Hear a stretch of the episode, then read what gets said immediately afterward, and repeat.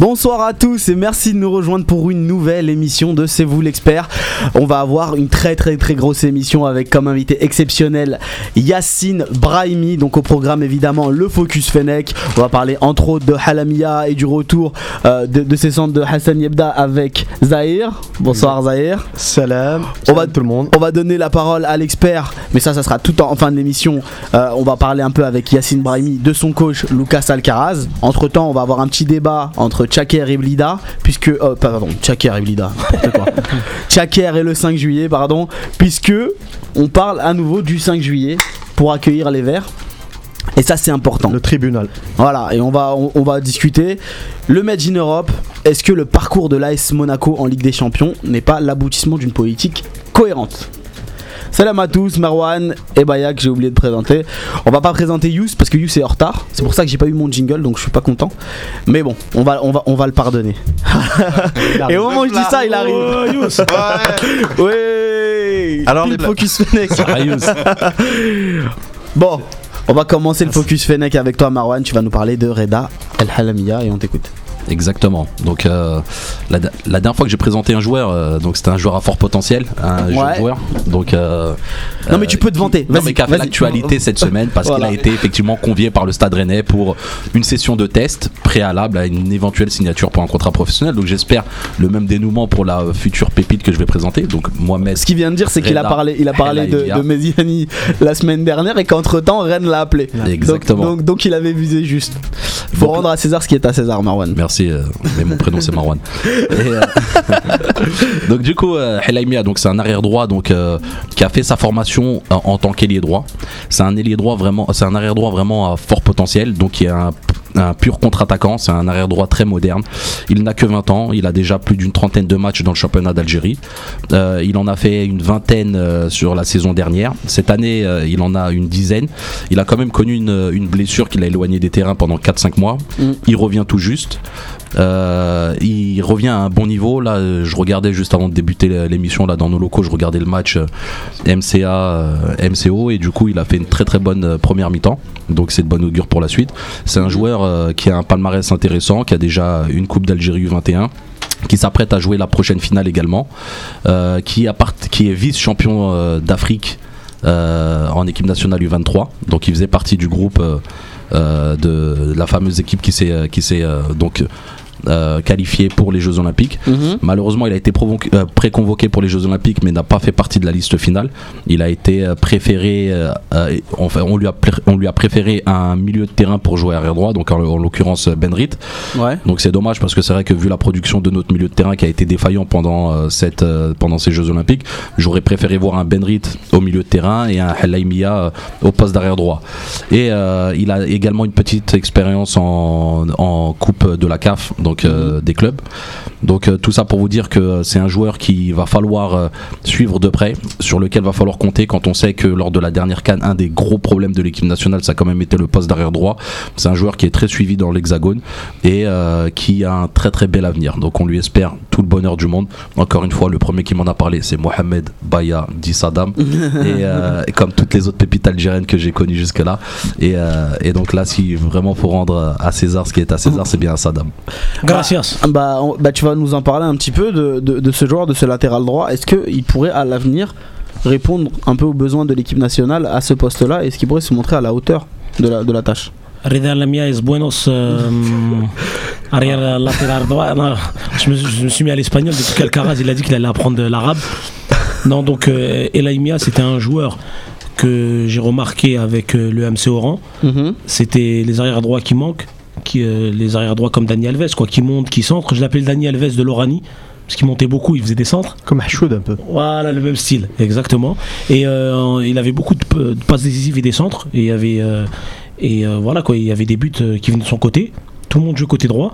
Et le pauvre, c'est qu'il était dans une époque où euh, le poste arrière droit en équipe nationale, c'était, euh, c'était, bah, c'était Zéphane ou et rien d'autre. Un poste réservé à un joueur qui évolue en Europe. Voilà.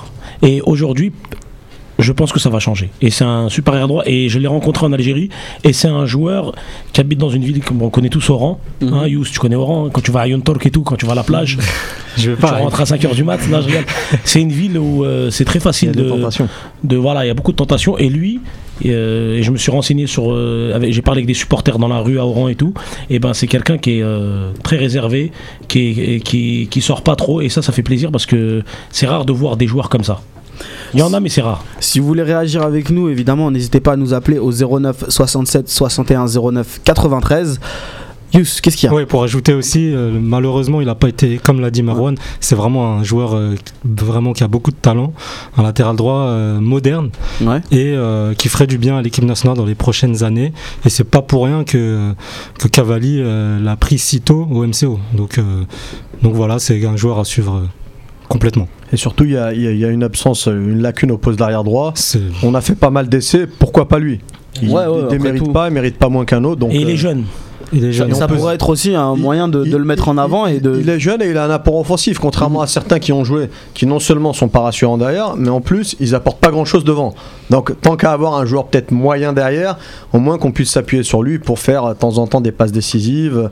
Voilà, je cite souvent Hachoud aussi, c'est la même chose. C'est un joueur Voilà. qui, qui tire des corners, des coups francs, qui a de la présence offensive, même s'il a des erreurs de placement derrière. euh, voilà.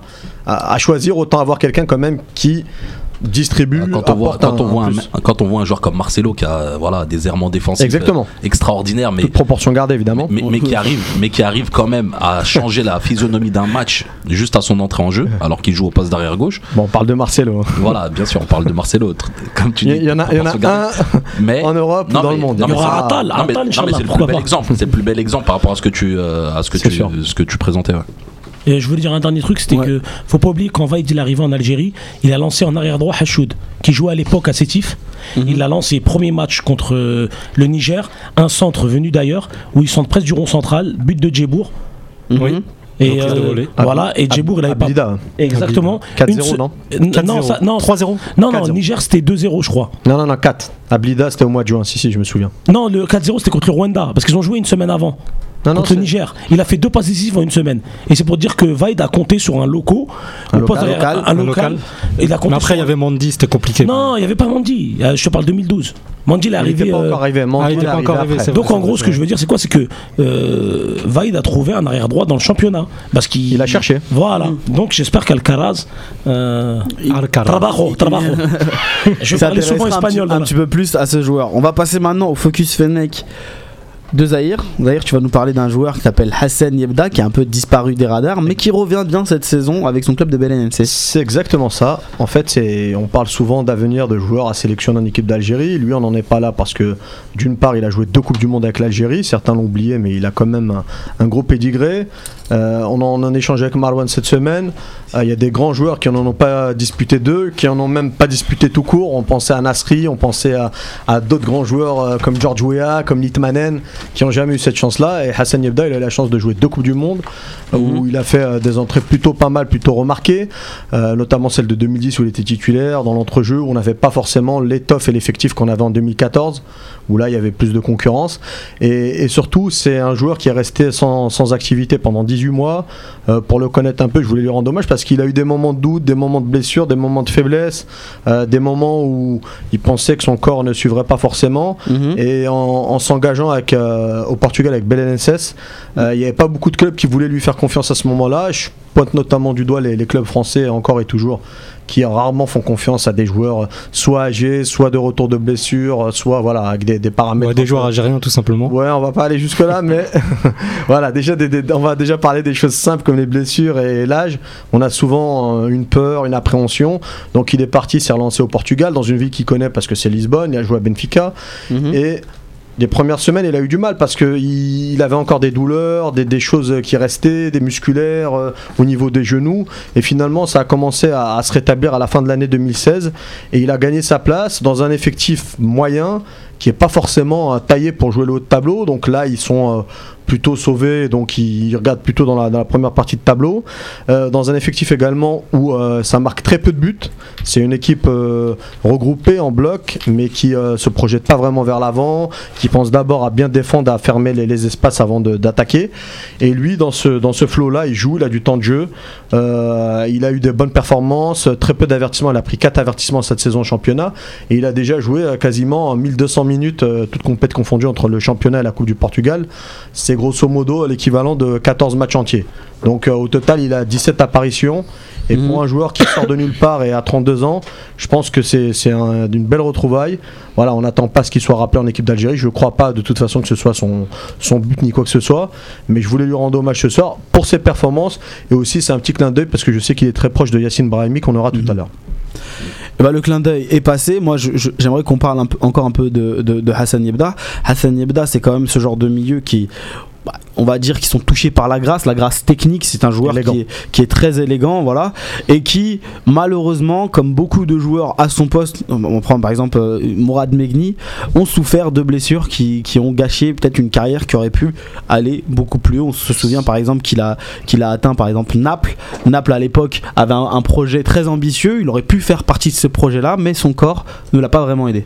Il y a Ma- Mazzari à un moment qui l'a lâché aussi. Mhm. à Il, il était coach, euh, enfin il était entraîné par Mazzari l'année où il était à Naples. Voilà. J'avais été les voir et surtout il avait eu euh, à, à Benfica, il avait réalisé peut-être pour moi une saison encore plus aboutie qu'à Naples. C'est ça. Mhm. C'était la, la saison saison qu'il avait faite à Benfica 2008-2009 avant d'aller à Portsmouth, Mhm. ah, où il arrivait du Mans, personne ne le connaissait, il s'est imposé, il avait joué tous les matchs, Euh, il avait déjà euh, Rui Costa comme directeur sportif qui, qui lui faisait était de totalement confiance. oui. L'entraîneur c'était Kike Sanchez Flores. Il y avait un groupe de folie à Benfica. Il y avait David Luiz, Angel Di Maria, Pablo José Antonio Reyes. Quand on, quand on cite les mecs qui jouaient à, à cette époque-là, c'était juste dingue. Et lui, dans, ce, dans cet effectif de star, il y avait Louisa aussi. Il était titulaire au milieu et il était complètement adoré par les, les supporters du, du stade d'Alouche. Il était même surnommé Cabo de Oro, la tête en or, parce qu'à l'époque, il avait qu'il la- la, marquait- petite teinture. il marquait beaucoup aussi. dans les airs. Voilà, donc c'est peut-être sa meilleure saison. Il n'a pas forcément fructifié parce qu'il a été à Portsmouth, Mhm. qui était une bonne équipe en, en termes d'individualité. Il y avait euh, euh, Boateng, euh, Nadir Il y a eu beaucoup de bons Peter joueurs. Crouch, Peter Defoe. Crouch, exactement, Jermaine Defoe, mais ils étaient aussi à un moment, ils ont eu Avram Grant comme coach et surtout ils jouaient le maintien, il y avait des problèmes financiers Mhm. et ils sont descendus à la fin de l'année malgré une finale de Cup. Contre Chelsea. joué- exactement, une finale de Cup contre Chelsea. Et ensuite, il avait quand même réussi à se relancer avec la Coupe du Monde à Naples, À Naples. grosse saison à Naples, où ils étaient en concurrence, ils étaient trois pour deux postes. Il y avait Gargano, il y avait Pazienza. Pacienza, oui. Exactement. Et il y avait Hassan Yebda. Et parfois, les choix, ils jouaient, on va dire, deux matchs sur trois. Tous les trois joueurs avaient chacun deux matchs sur trois.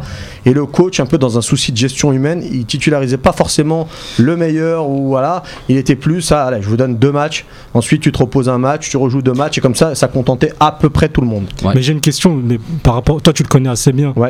Est-ce est-ce que tu penses pas qu'il était assez pressé de quitter le club de Naples euh, pour trouver une place de titulaire ailleurs? Il aurait pu patienter quand même. C'était pas un, son départ, c'était pas un choix sportif. Il était, euh, comme je te dis, plutôt titulaire. Il avait son temps de jeu. Et je pense qu'en restant à la deuxième saison, c'est qu'il a juste pas trouvé d'accord avec ses dirigeants. D'accord. À l'époque, il était simplement prêté. Mhm. Il appartenait pas à Naples. Il était prêté par Benfica.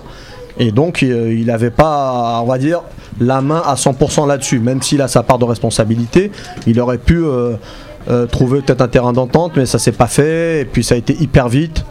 Euh, Mhm. certainement que Ouais. le, le choix aurait été de rester. Moi, juste euh, pour réagir rapidement, parce que tout a été dit, contrairement à toi, euh, Zahir, moi je le connais pas du tout euh, personnellement, Sani Ebda, mais par contre j'ai l'impression que c'est vraiment un bon gars. Et euh, preuve en est euh, sa sélection au détriment de Guedjura en Mhm. 2014. Donc il faisait partie du groupe euh, euh, qui a préparé euh, donc la Coupe du Monde. Et Vaïd, euh, alors que le choix était beaucoup plus logique d'écarter Yebda plutôt que Guedjura, donc le seul genre de joué. champ qui a été écarté, donc ça a été Guedjura. Et en plus de ça, euh, il l'a fait rentrer euh, déjà contre la Russie, ça c'est sûr. Et je sais plus si, euh, s'il a fait d'autres entrées pendant cette Coupe du Monde là, mais je sais que contre la Russie, il était C'était rentré. la Russie, ouais. Voilà pour consolider le milieu et du coup il, Il a, vraiment fait, du bien. Pareil en coupe- à la Coupe du Monde 2010. Euh, dans les impacts, il a vraiment été présent euh, sur, sur le match contre l'Angleterre et après en équipe nationale, il a rarement déçu et sincèrement, c'était euh, il a surtout rattrapé le Il déficit avait physique le penalty aussi contre le Maroc, si vous vous souvenez, Ouais, à Naba. à, à Naba, et, et- j'ai terrible. et j'ai énormément aimé sa réaction derrière quand il a attrapé les barreaux au niveau des supporters et Avec les pirates de- Ouais, avec- Annaba. avec les pirates de Annaba, je croyais qu'il allait les arracher les, les, les barreaux de malade. mais, mais en tout cas, tout ça pour dire que c'est vraiment un joueur, moi, que, que, que j'apprécie, de par son rendement sur le terrain, mais en plus par rapport à son apport dans le groupe, je pense qu'il a toujours été positif. Et même nous, les fois où on l'a eu euh, euh, à l'antenne, il a toujours été positif et il a toujours défendu euh, ses coéquipiers. C'est un gars sympathique. Ouais, petite dédicace au public de Annaba parce qu'il nous avait ramené une victoire quand on avait une équipe qui était vraiment euh, mauvaise quoi. Et, et pour la petite anecdote à Naples, tellement il était euh, incontournable, il avait même une musique spéciale à la radio. Je sais pas si vous vous en souvenez, mais voilà, c'est. Mais Oh, tu parles italien, toi tu comprends, toi. parles pas italien. Les joueurs de Naples ont souvent une musique. Il y avait la Vedzi aussi qui Voilà. l'avait. Voilà. Bah, Yabda, il fait partie de cela. Moi, j'ai juste une question pour toi, Zahir. Tu connais personnellement le joueur. Mhm. Euh, tu, tu as pu échanger avec lui de, ma- de manière euh, euh, quotidienne. Est-ce que tu peux nous parler un peu de son avenir? Est-ce qu'il est-ce qu'il va rester finalement dans son club ou est-ce qu'il il vise plus haut aujourd'hui après une saison quand même pleine par rapport à son état? Son, alors son, son avenir, ce qu'il faut savoir, c'est qu'il est en fin de contrat cet été. Ouais. Et son contrat se termine le 30 juin euh, 2017, donc il sera libre dans deux mois. Mhm. Euh, après, euh, lui, d'un point de vue personnel, ce qu'il faut savoir, c'est que c'est un, plutôt un joueur ambitieux, voire j'ai envie de dire très ambitieux. Mhm. Il est, c'est pas quelqu'un qui s'étale dans la presse, il accorde pas beaucoup d'interviews, euh, il n'est pas trop dans la polémique que, que je qualifierais de stérile, là où certains joueurs vont chercher les- la petite bête. Il met pas de taquet, il met pas de tacle à ses coéquipiers ou à des amis ou à des partenaires, mais c'est quelqu'un qui a la rage de vaincre et c'est un compétiteur. Alors Mhm. cette compétitivité-là, il n'a pas pu l'exprimer. Cette, euh, cette envie de gagner parce qu'il a eu des blessures, c'est ce que tu disais euh, Yahya, et notamment tu, tu faisais le parallèle avec Morad Megni. Morad Megni, c'est un joueur qui connaît très bien parce qu'ils ont évolué ensemble dans les équipes de France de jeunes. Ils ont gagné la Coupe du Monde des moins de 17 ans en 2001 Mhm. à Trinité et Tobago ensemble. Ensuite, il a été formé lui à la JOCR. Morad Megni, lui, était parti à, à Bologne, Mhm. mais lui, il était avec aussi avec Djebour à, à Auxerre. Donc, tous les entraîneurs qui l'ont eu, ils te disent que c'est un joueur hyper talentueux, Mhm. que ce soit sur le plan technique, mais aussi au niveau de la mentalité. C'est-à-dire que c'est un vainqueur, c'est un mec qui a confiance. Quand il rentre dans le vestiaire, il arrive à Benfica, il arrive du Mans. Il a seulement 6 mois au Mans parce qu'il a quitté Auxerre où on lui a jamais fait confiance. Jean Fernandez est arrivé et il lui a dit qu'il comptait pas sur lui. Et du coup, il part au Mans où pendant 6 mois il cartonne avec Rudy Garcia et il signe immédiatement au Portugal. Et là, quand tu arrives au Portugal, dans, un- vestiaire, encore une fois, je le redis, mais tu arrives avec, avec David Luiz, Luisao, Di Maria, Reyes, Aymar, Kike Sanchez Flores en entraîneur. Euh, T'es un jeune, t'as 23 ans, c'est pas facile de, t'imposer, de montrer euh, ton caractère. Et lui, il l'a fait, il s'est imposé, il a été titulaire, il a été respecté euh, à Dubaï par les supporters, intégré au sein du groupe. Il est encore euh, très ami avec David Luiz, avec Di Maria. Donc c'est déjà de la personnalité forte et c'est ce qui permet de s'imposer dans un groupe. Et on a parfois, nous, dans notre équipe, en équipe d'Algérie, un manque à ce niveau-là, peut-être au niveau de la personnalité, du caractère, voilà, d'a- d'avoir quelqu'un qui pose un peu ses responsabilités, qui prenne ses responsabilités et qui se lance et qui puisse parler à un moment s'il faut pas pousser un coup de gueule, euh, s'il faut rétablir certaines choses, dire des vérités là où, où ça peut peut-être faire mal. Mais en moins, voilà, ce côté leader, on peut pas lui enlever et c'est ce qu'il a fait partout où il est passé, y compris à Naples où je l'ai vu crier sur des coéquipiers, les remettre en place parce qu'ils étaient mal placés, euh, s'énerver contre un joueur euh, qui lui avait fait une mauvaise passe et qui lui demandait de courir. Et ben voilà, il se laissait pas faire même dans les gros vestiaires. Baya, on va passer à toi très rapidement. Oui. Ton focus Fennec, on t'écoute. C'est hombre des joueurs. euh, Arrête avec ça. Ça devient, ça devient Amia. lourd, hein. Non, bah, le, le joueur sur qui je fais le focus, c'est un- c'est Amia. Hamia, de, de- Mhm. tout le monde l'a connu à l'Olympique de Médéa en début de saison. Un joueur reconnu en début de saison. Ouais. Euh, bah, il commence la saison en mettant des buts importants dans des gros matchs. Il se fait repérer. Donc, euh, arrivé à décembre, il, se fait euh, transférer par le CRB. Le CRB l'achète. Et le CRB, c'est un club à pression. Pour ceux qui connaissent, faut- vous pouvez demander à Zahir. c'est un club, il y a une grosse pression. Et euh, tu joues au 20 août. On dirait le public, il est collé à toi. Il est collé à toi. Voilà. Et il commence avec deux doublés. Ancien club de Daleb. Voilà, Daleb, Slimani, Ali Moussa. Ali Moussa, le meilleur joueur de tête. Il a mis une tête de 32 mètres, je crois. il connaît, j'ai montré les vidéos à Morwan. Donc, euh, Hamia, à partir de là, il est, il est transféré avec euh, l'entraîneur euh, Badouzaki. Et il commence avec deux doublés au mob. Et je crois qu'il gagne 2-0. C'est lui qui met deux buts. Mhm. Euh, un penalty, une tête. Ouais. Et la semaine d'après, ils vont à Oran. Il faut savoir qu'Oran, ils étaient premiers à- vers cette période. C'était en janvier. Il, met, il, il gagne 2-0 à Oran. Et il met deux buts de la tête. Une spécialité des joueurs locaux. Slimani. Voilà, des, même on a beaucoup de joueurs locaux qui se bondent de la tête. On se souvient de Bergiga, pour ceux qui se souviennent des plus anciens. Hamid. On se souvient de Merakchi. Merakchi, de Saifi. Saifi, tous les joueurs locaux. Malakchi qui devait signer au Milan. Exactement. Beaucoup de joueurs sont bons de la tête. légende. Et Hamia, c'est un joueur, ce qui est dommage, c'est qu'il se fait. euh, on le connaît à 27 ans. Mhm. Voilà, et moi, c'était mon focus sur lui. Et j'espère qu'il fera partie des prochains regroupements. Ah, Sidi Moussa, pourquoi pas? Pourquoi pas? Donc Voilà, tu as, et aban- att- tu- et tu as un- abandonné Bounjahala. Non, non, j'abandonne pas. Parce qu'on est le seul pays, il faut savoir une chose. On est un pays qui sort beaucoup de neufs, Ouais. comme l'avait dit Morwan la dernière fois. Parce que les gens, ils oublient. Euh. Surtout dans les basses divisions. Slimani, quand il avait mis 11 buts dans le championnat algérien, euh, j'avais dit ce joueur-là, s'il va en Europe, il en met 20-25, tout le monde s'est foutu de ma gueule. Mais la chose qu'il faut qu'il sache, c'est qu'il y a une grosse pression en Algérie. Et on avait parlé avec, euh, avec, des, avec Belgilali, Ouais, c'est un championnat qui est ultra défensif. C'est ce que j'allais dire. Voilà. il y a la pression et il y a le côté défensif. Voilà. Il joue avec 5 milieux. Il y a- euh, il y a juste ça- à voir le classement. On regarde Al-Harrach, ils sont au milieu de tableau, ils ont mis 13 buts, je crois. je sais pas, Voilà, si vous je sais pas si vous vous souvenez, il y a deux ans, à trois journées de la fin, entre le, le, le premier et le 7, tout le monde pouvait être Ouais, champion. même, euh, le dernier du championnat pouvait encore être champion Et- à et- trois journées de la fin. Et Il finit meilleur buteur et il descend en D2. Exactement. Et t'as des, des journées. À l'époque, il avait été élu euh, championnat le plus serré du monde. Et t'as- Voilà, exactement. ouais. Ils avaient fait même des, des le- papiers en Europe. En Angleterre. Et- t'avais des, journaux- t'avais des journées où t'avais 5, 6, 7 matchs qui se terminaient par 0-0. Parce que personne voulait prendre de risque, tout le monde avait peur, les coachs étaient virés Exactement. Et c'est pour ça qu'il faut dire aux gens, pour les joueurs locaux, c'est très très difficile de jouer. Même Benrit avec les problèmes qu'il a eu avec l'USMA, avec une- des, des supporters qui qui sont exigeants comme les supporters du Real. Et ça, c'est grave pour un club qui a. Des fois, c'est des clubs qui ont 30 ans, 20 ans, ils n'ont pas d'histoire. La GSK, c'est compréhensible. La GSK, le MCA, je peux d'ailleurs a gagné aujourd'hui. donc, Voilà, et alhamdoulilah, parce que la GSK, faut qu'elle reste en D1. Mais Anachi va rester, il va dire c'est moi encore. non, mais ce que je veux dire, c'est que, voilà, c'est-à-dire que ça veut rien dire. Un joueur qui met. Il y a un joueur, j'avoue, il avait mis 20 buts, il était exceptionnel, c'était Soudani, l'année où ils sont champions. Voilà, mais un joueur euh, qui met euh, 11-12 buts, ça veut rien dire. Dans le championnat algérien, c'est Enfin, ça vraiment veut dire, énorme. il faut le prendre au Voilà. sérieux, quoi. Voilà, faut le prendre au sérieux, voilà. On va passer à autre chose, on va passer à autre chose avec le débat de la rédac. Donc comme vous le savez, on a un nouveau coach et on a un nouveau président de fédération. Maintenant, il y a beaucoup de choses qui vont changer en Algérie et peut-être que les Verts ne vont plus évoluer à Blida mais au 5 juillet. En tout cas, la question elle se pose. Alcaraz a visité les, a visité les deux installations et on parle de l'idée de revenir au 5 juillet. On se souvient que la dernière fois ça s'est pas très bien passé. Et d'un autre côté, l'Algérie est invaincue à Blida. Donc la question elle se pose, moi je vous la pose directement, est-ce que un retour au 5 juillet serait une bonne chose pour l'Algérie ou est-ce qu'il faut privilégier l'enceinte de Blida? En termes d'installation, c'est clair que euh, le 5 juillet est beaucoup plus adapté pour pouvoir, euh, euh, on va dire, accueillir de tels, de, de événements, un match international avec un certain nombre de, de supporters. On rappelle simplement que la capacité du stade, c'est 80 000 supporters officiellement. On a battu des records avec 110 000, notamment lors du match Algérie-Serbie en Serbie, 2009.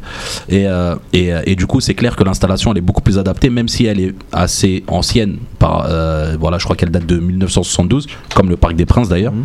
Mais, euh, Il y mais a eu quelques rénovations. par voilà, exemple. exactement. Il y a eu pas mal de rénovations. il y a eu la pelouse qui a été assez régulièrement euh, changée.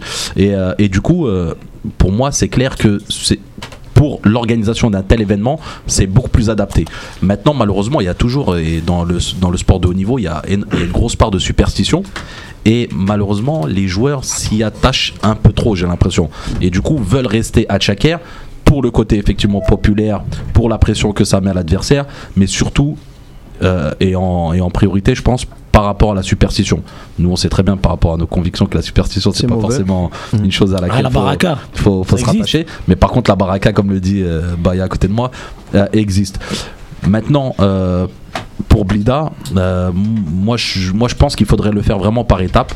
Dans un premier temps, commencer quelques matchs amicaux au stade du 5 juillet, sachant que les supporters C'est ce qu'ils avaient essayé de faire il y a deux ans. hein, voilà, avec Gourcuff, hein. le seul problème c'est que le supporter du 5 juillet, c'est des supporters à la base de clubs algérois qui sont très attachés à leur club et qui par moment font passer l'intérêt du club avant l'intérêt de la sélection et, euh, et du coup sont même souvent amenés à boycotter euh, l'équipe alors qu'à Tchaker on joue quasiment tout le temps à guichet fermé.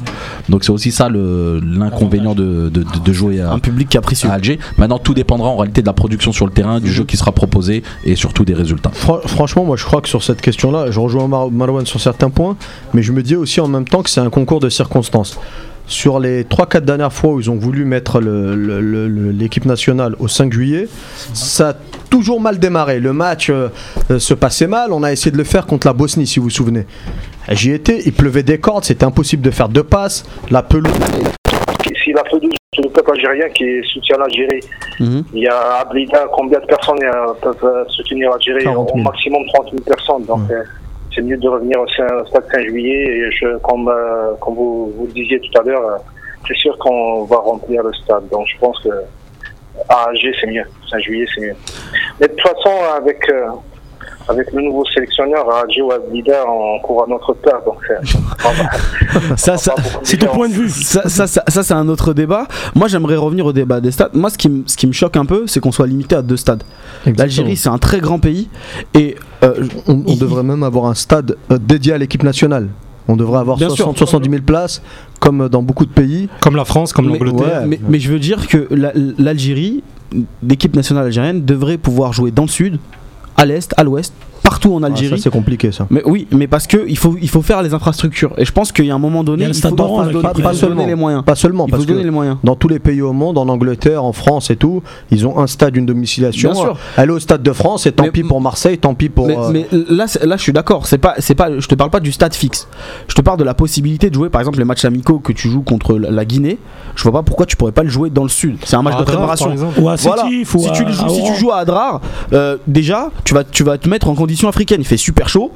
C'est c'est le désert. Ouais, et, donc, et donc là, tu as, de quoi te préparer pour les compétitions comme la Cannes. Ça, c'est pour un projet éventuel, ça. Non, mais voilà, c'est Ouais. moi ce que je trouve dommage, c'est qu'on se limite à deux stades. on de projection très stades en lointaine. Algérie. là. Non, mais t'as Bien, raison. mais on bien sûr, mais c'est- à un moment donné qu'il faut se poser la question. Non, mais là où t'as raison, Toufik, c'est que euh, on l'a vu. Tout à l'heure, on a évoqué le match contre le Maroc. Euh, mais À c'est- Annaba, c'est- Annaba. c'est exactement ça. C'est-à-dire que la ferveur qui est à Tchaker, elle existe aussi à Annaba.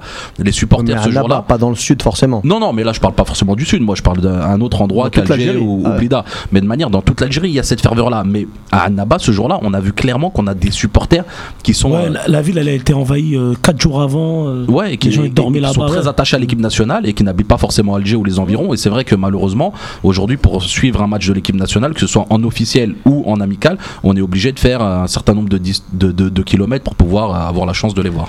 Naïm, tu es toujours avec nous? Oui, toujours, oui, je voulais réagir par rapport à ça. Moi. Je mm -hmm. pense que Naïm. On l'a euh, perdu. La flexion, Naïm. Naïm, esto, esto Non, mais arrête. Il a, il a plus de crédit, Naïm. C'est nous qui l'avons appelé en plus. Non, les gars. Non, on cherche un poste à la fave de. On va, on va revenir sur, sur, sur le, problème, le problème des stades. Est-ce que maintenant, il y a des matchs importants qui arrivent Est-ce que c'est intéressant de revenir au 5 juillet Sachant qu'on on, on ne connaît, on connaît le, je, sais, je vais te donner la parole Baya, doucement. On connaît un peu le, le caprice, on va dire, des, des stades algérois. Est-ce que ce ce serait pas une mauvaise pression un peu dans les matchs importants qui arrivent? Carrément. Moi, en tant que supporter, je vais parler. J'ai fait beaucoup de déplacements en Algérie. J'ai fait le stade du 5 juillet. Mhm. J'ai fait euh, l'équipe nationale au 5 juillet et euh, à Tchaker. Moi, je pense que c'est Tchaker le meilleur. Pourquoi? Mhm. Premièrement, à ce stade-là, la pression. Il y, a une petite pression. Elle est très importante. Ça joue ça. Deuxième chose. euh, le 5 juillet, c'est dommage de le dire, mais c'est faut, faut être le Barça pour jouer là-bas. Au bout de 10 minutes, s'il n'y a pas 100 pas, si tu te fais siffler, mais c'est une vérité. C'est une vérité, c'est comme ça. Et comme il a dit Zahir, on l'appelle le Le tribunal. C'est Bobigny, le parquet, tu vois. C'est ça. c'est moi je fait, dis, tu je veux- jugé. Si tu es Voilà. pas bon, on te. te- moi je veux bien qu'on aille au 5 juillet, mais dans deux ans, quand euh, Alcaraz il aura vraiment travaillé cette équipe, là on y va. Mais là si tu y vas maintenant, et euh, attention, hein, c'est la seule équipe où euh, le public supporte l'autre équipe au bout de 20 minutes. On a- Genre l'équipe d'en face, ils font des passes on, au lait. on a même supporté l'équipe adverse avant le coup d'envoi. La Palestine, on les a supportés avant le coup d'envoi. ouais, mais là c'est un contexte. La Palestine, c'est pas. Bah, je sais pas, ton pays joue, tu supportes l'équipe d'en ouais, face. mais je pense que ça serait pas. Je sais pas si eux ils l'auraient fait s'ils avaient été à notre place. Il faut que cette équipe d'Algérie aussi elle mérite de jouer au 5 juillet. C'est pas voilà, c'est un grand stade. Il faut vraiment que- qu'elle ait le talent pour euh, évoluer dans, dans, dans ce stade mythique quoi. Je pense. Moi, je suis, perso. je suis un partisan du 5 juillet dans le sens où, d'une part, c'est ce que disait Naïm, notre auditeur, ça permet de remplir le stade, donc d'avoir deux ou trois fois plus d'affluence que ce qu'on peut avoir à Blida. Mhm. Deuxièmement, si on, on raisonne d'un- autre point de vue, qui est le point de vue économique, qui n'intéresse pas vraiment la Fédé, je crois, ou les autres, parce que le ticket Ouais, d'entrée est rien, bas, parce que on a de l'argent, on a Shkara, etc., on s'en vend toute la journée. Mais 90 000 places, si vous vendez le ticket 500 ou 1000 dinars, c'est une belle petite recette, je pense Exactement. dont on peut pas se passer par les temps qui courent. Et puis le dernier aspect, c'est que tu expliquais qu'à Blida, c'est un petit jardin, il y a une pression, etc. Mais le 5 juillet rempli, 90 000 places pour l'avoir fait, non. c'est magnifique, c'est exceptionnel. de Algérie-Guinée, dernier match. Si on gagne, tu te souviens, Morwan? Si on gagne, on passe. on Ouais, perd le 0-2. match à 2-0 à domicile. C'est-à-dire que la pression, parce que au 5 juillet, même, les, même Sétif a gagné contre le MCA là-bas, un stade plein, ils, ils sont allés Mais gagner Est-ce que, est-ce que tu te dis pas que c'est parce que l'équipe qui a perdu avait des mauvais joueurs ou non, était parce pas que bonne? non, Non, mais après, on a aussi le, des, des- des souvenirs assez récents. Par exemple, le match contre l'Uruguay, même si c'était un match amical, où il y avait une ambiance extraordinaire, Le but de avec, Djebour. avec un but magnifique de Rafik Djebour. Et, euh, et donc voilà, il n'y a, pas de vérité. En réalité, la seule vérité, ce sera le résultat, la Et c'est production ton sur le équipe terrain. ce que t'offres sur le terrain. Exactement. Et après, c'est vrai que les supporters d'Alger, malheureusement, ils sont très versatiles. Mais, euh, mais voilà, on espère les retourner. Naïm, t'es t'es de retour parmi nous? Bon, oui, oui. on, va, on, va te, on va te laisser conclure avant, avant de te laisser et poursuivre l'émission. Bon, oui, je voulais aussi parler par rapport aux pelouses. Est-ce qu'on a des pelouses dignes du chemin? En Algérie Ok, des capacités de stade à, à l'est et à l'ouest, il y en a de grands stades, mais est-ce que les pelouses sont aussi bons que. Déjà, même celle d'Alger n'est pas très n'est pas très bonne, donc est-ce qu'on peut aller jouer sur euh, des pelouses synthétiques euh, Parce que euh, je crois qu'à Niba, c'est pas vraiment top top, ni à Oran, donc euh, c'est ça le problème aussi. C'est catastrophique partout a- les pelouses. non, vous avez le stade Aran qui arrive là bientôt. T'es un visionnaire, Bayer. Non, il a. Il, Non, parle- celui-là, il a inspecté un stade là il y a 2-3 jours. Le Premier ministre. Ah, ok. Le stade d'Oran qui a 40 000 places, ils attendent la, pelouse, euh, la, la pause de la pelouse. Le drainage, etc. Ouais, il faut que ça sûr. se passe bien. Sinon, pour l'anecdote, euh, il y a un match qui s'est joué euh, de l'équipe nationale Algérie dans les années 90 euh, à Tlemcen. Je Mhm. ne sais pas si vous vous, vous rappelez. Contre le Ghana. On a fait un très bon résultat de 1. C'est l'un des seuls matchs qui s'est joué là-bas. Donc, euh, Ouais, si, on si. va revenir à Tlemcen, c'est mieux. Merci de nous avoir euh, appelé, Naïm. Tu nous appelles quand tu veux, t'es le bienvenu. Merci, au revoir. Merci, au revoir. Ciao. Au revoir, ciao. un Oui, petit ouais. truc à dire rapidement.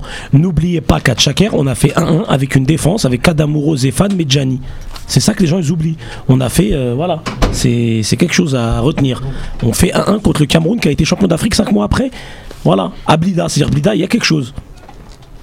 Marwan Ouais, euh, ouais, bah, bon, moi, pour moi, j'ai tout dit, mais après, euh, voilà, sincèrement, je comprends, je comprends les joueurs qui sont attachés à la domiciliation de, de Blida.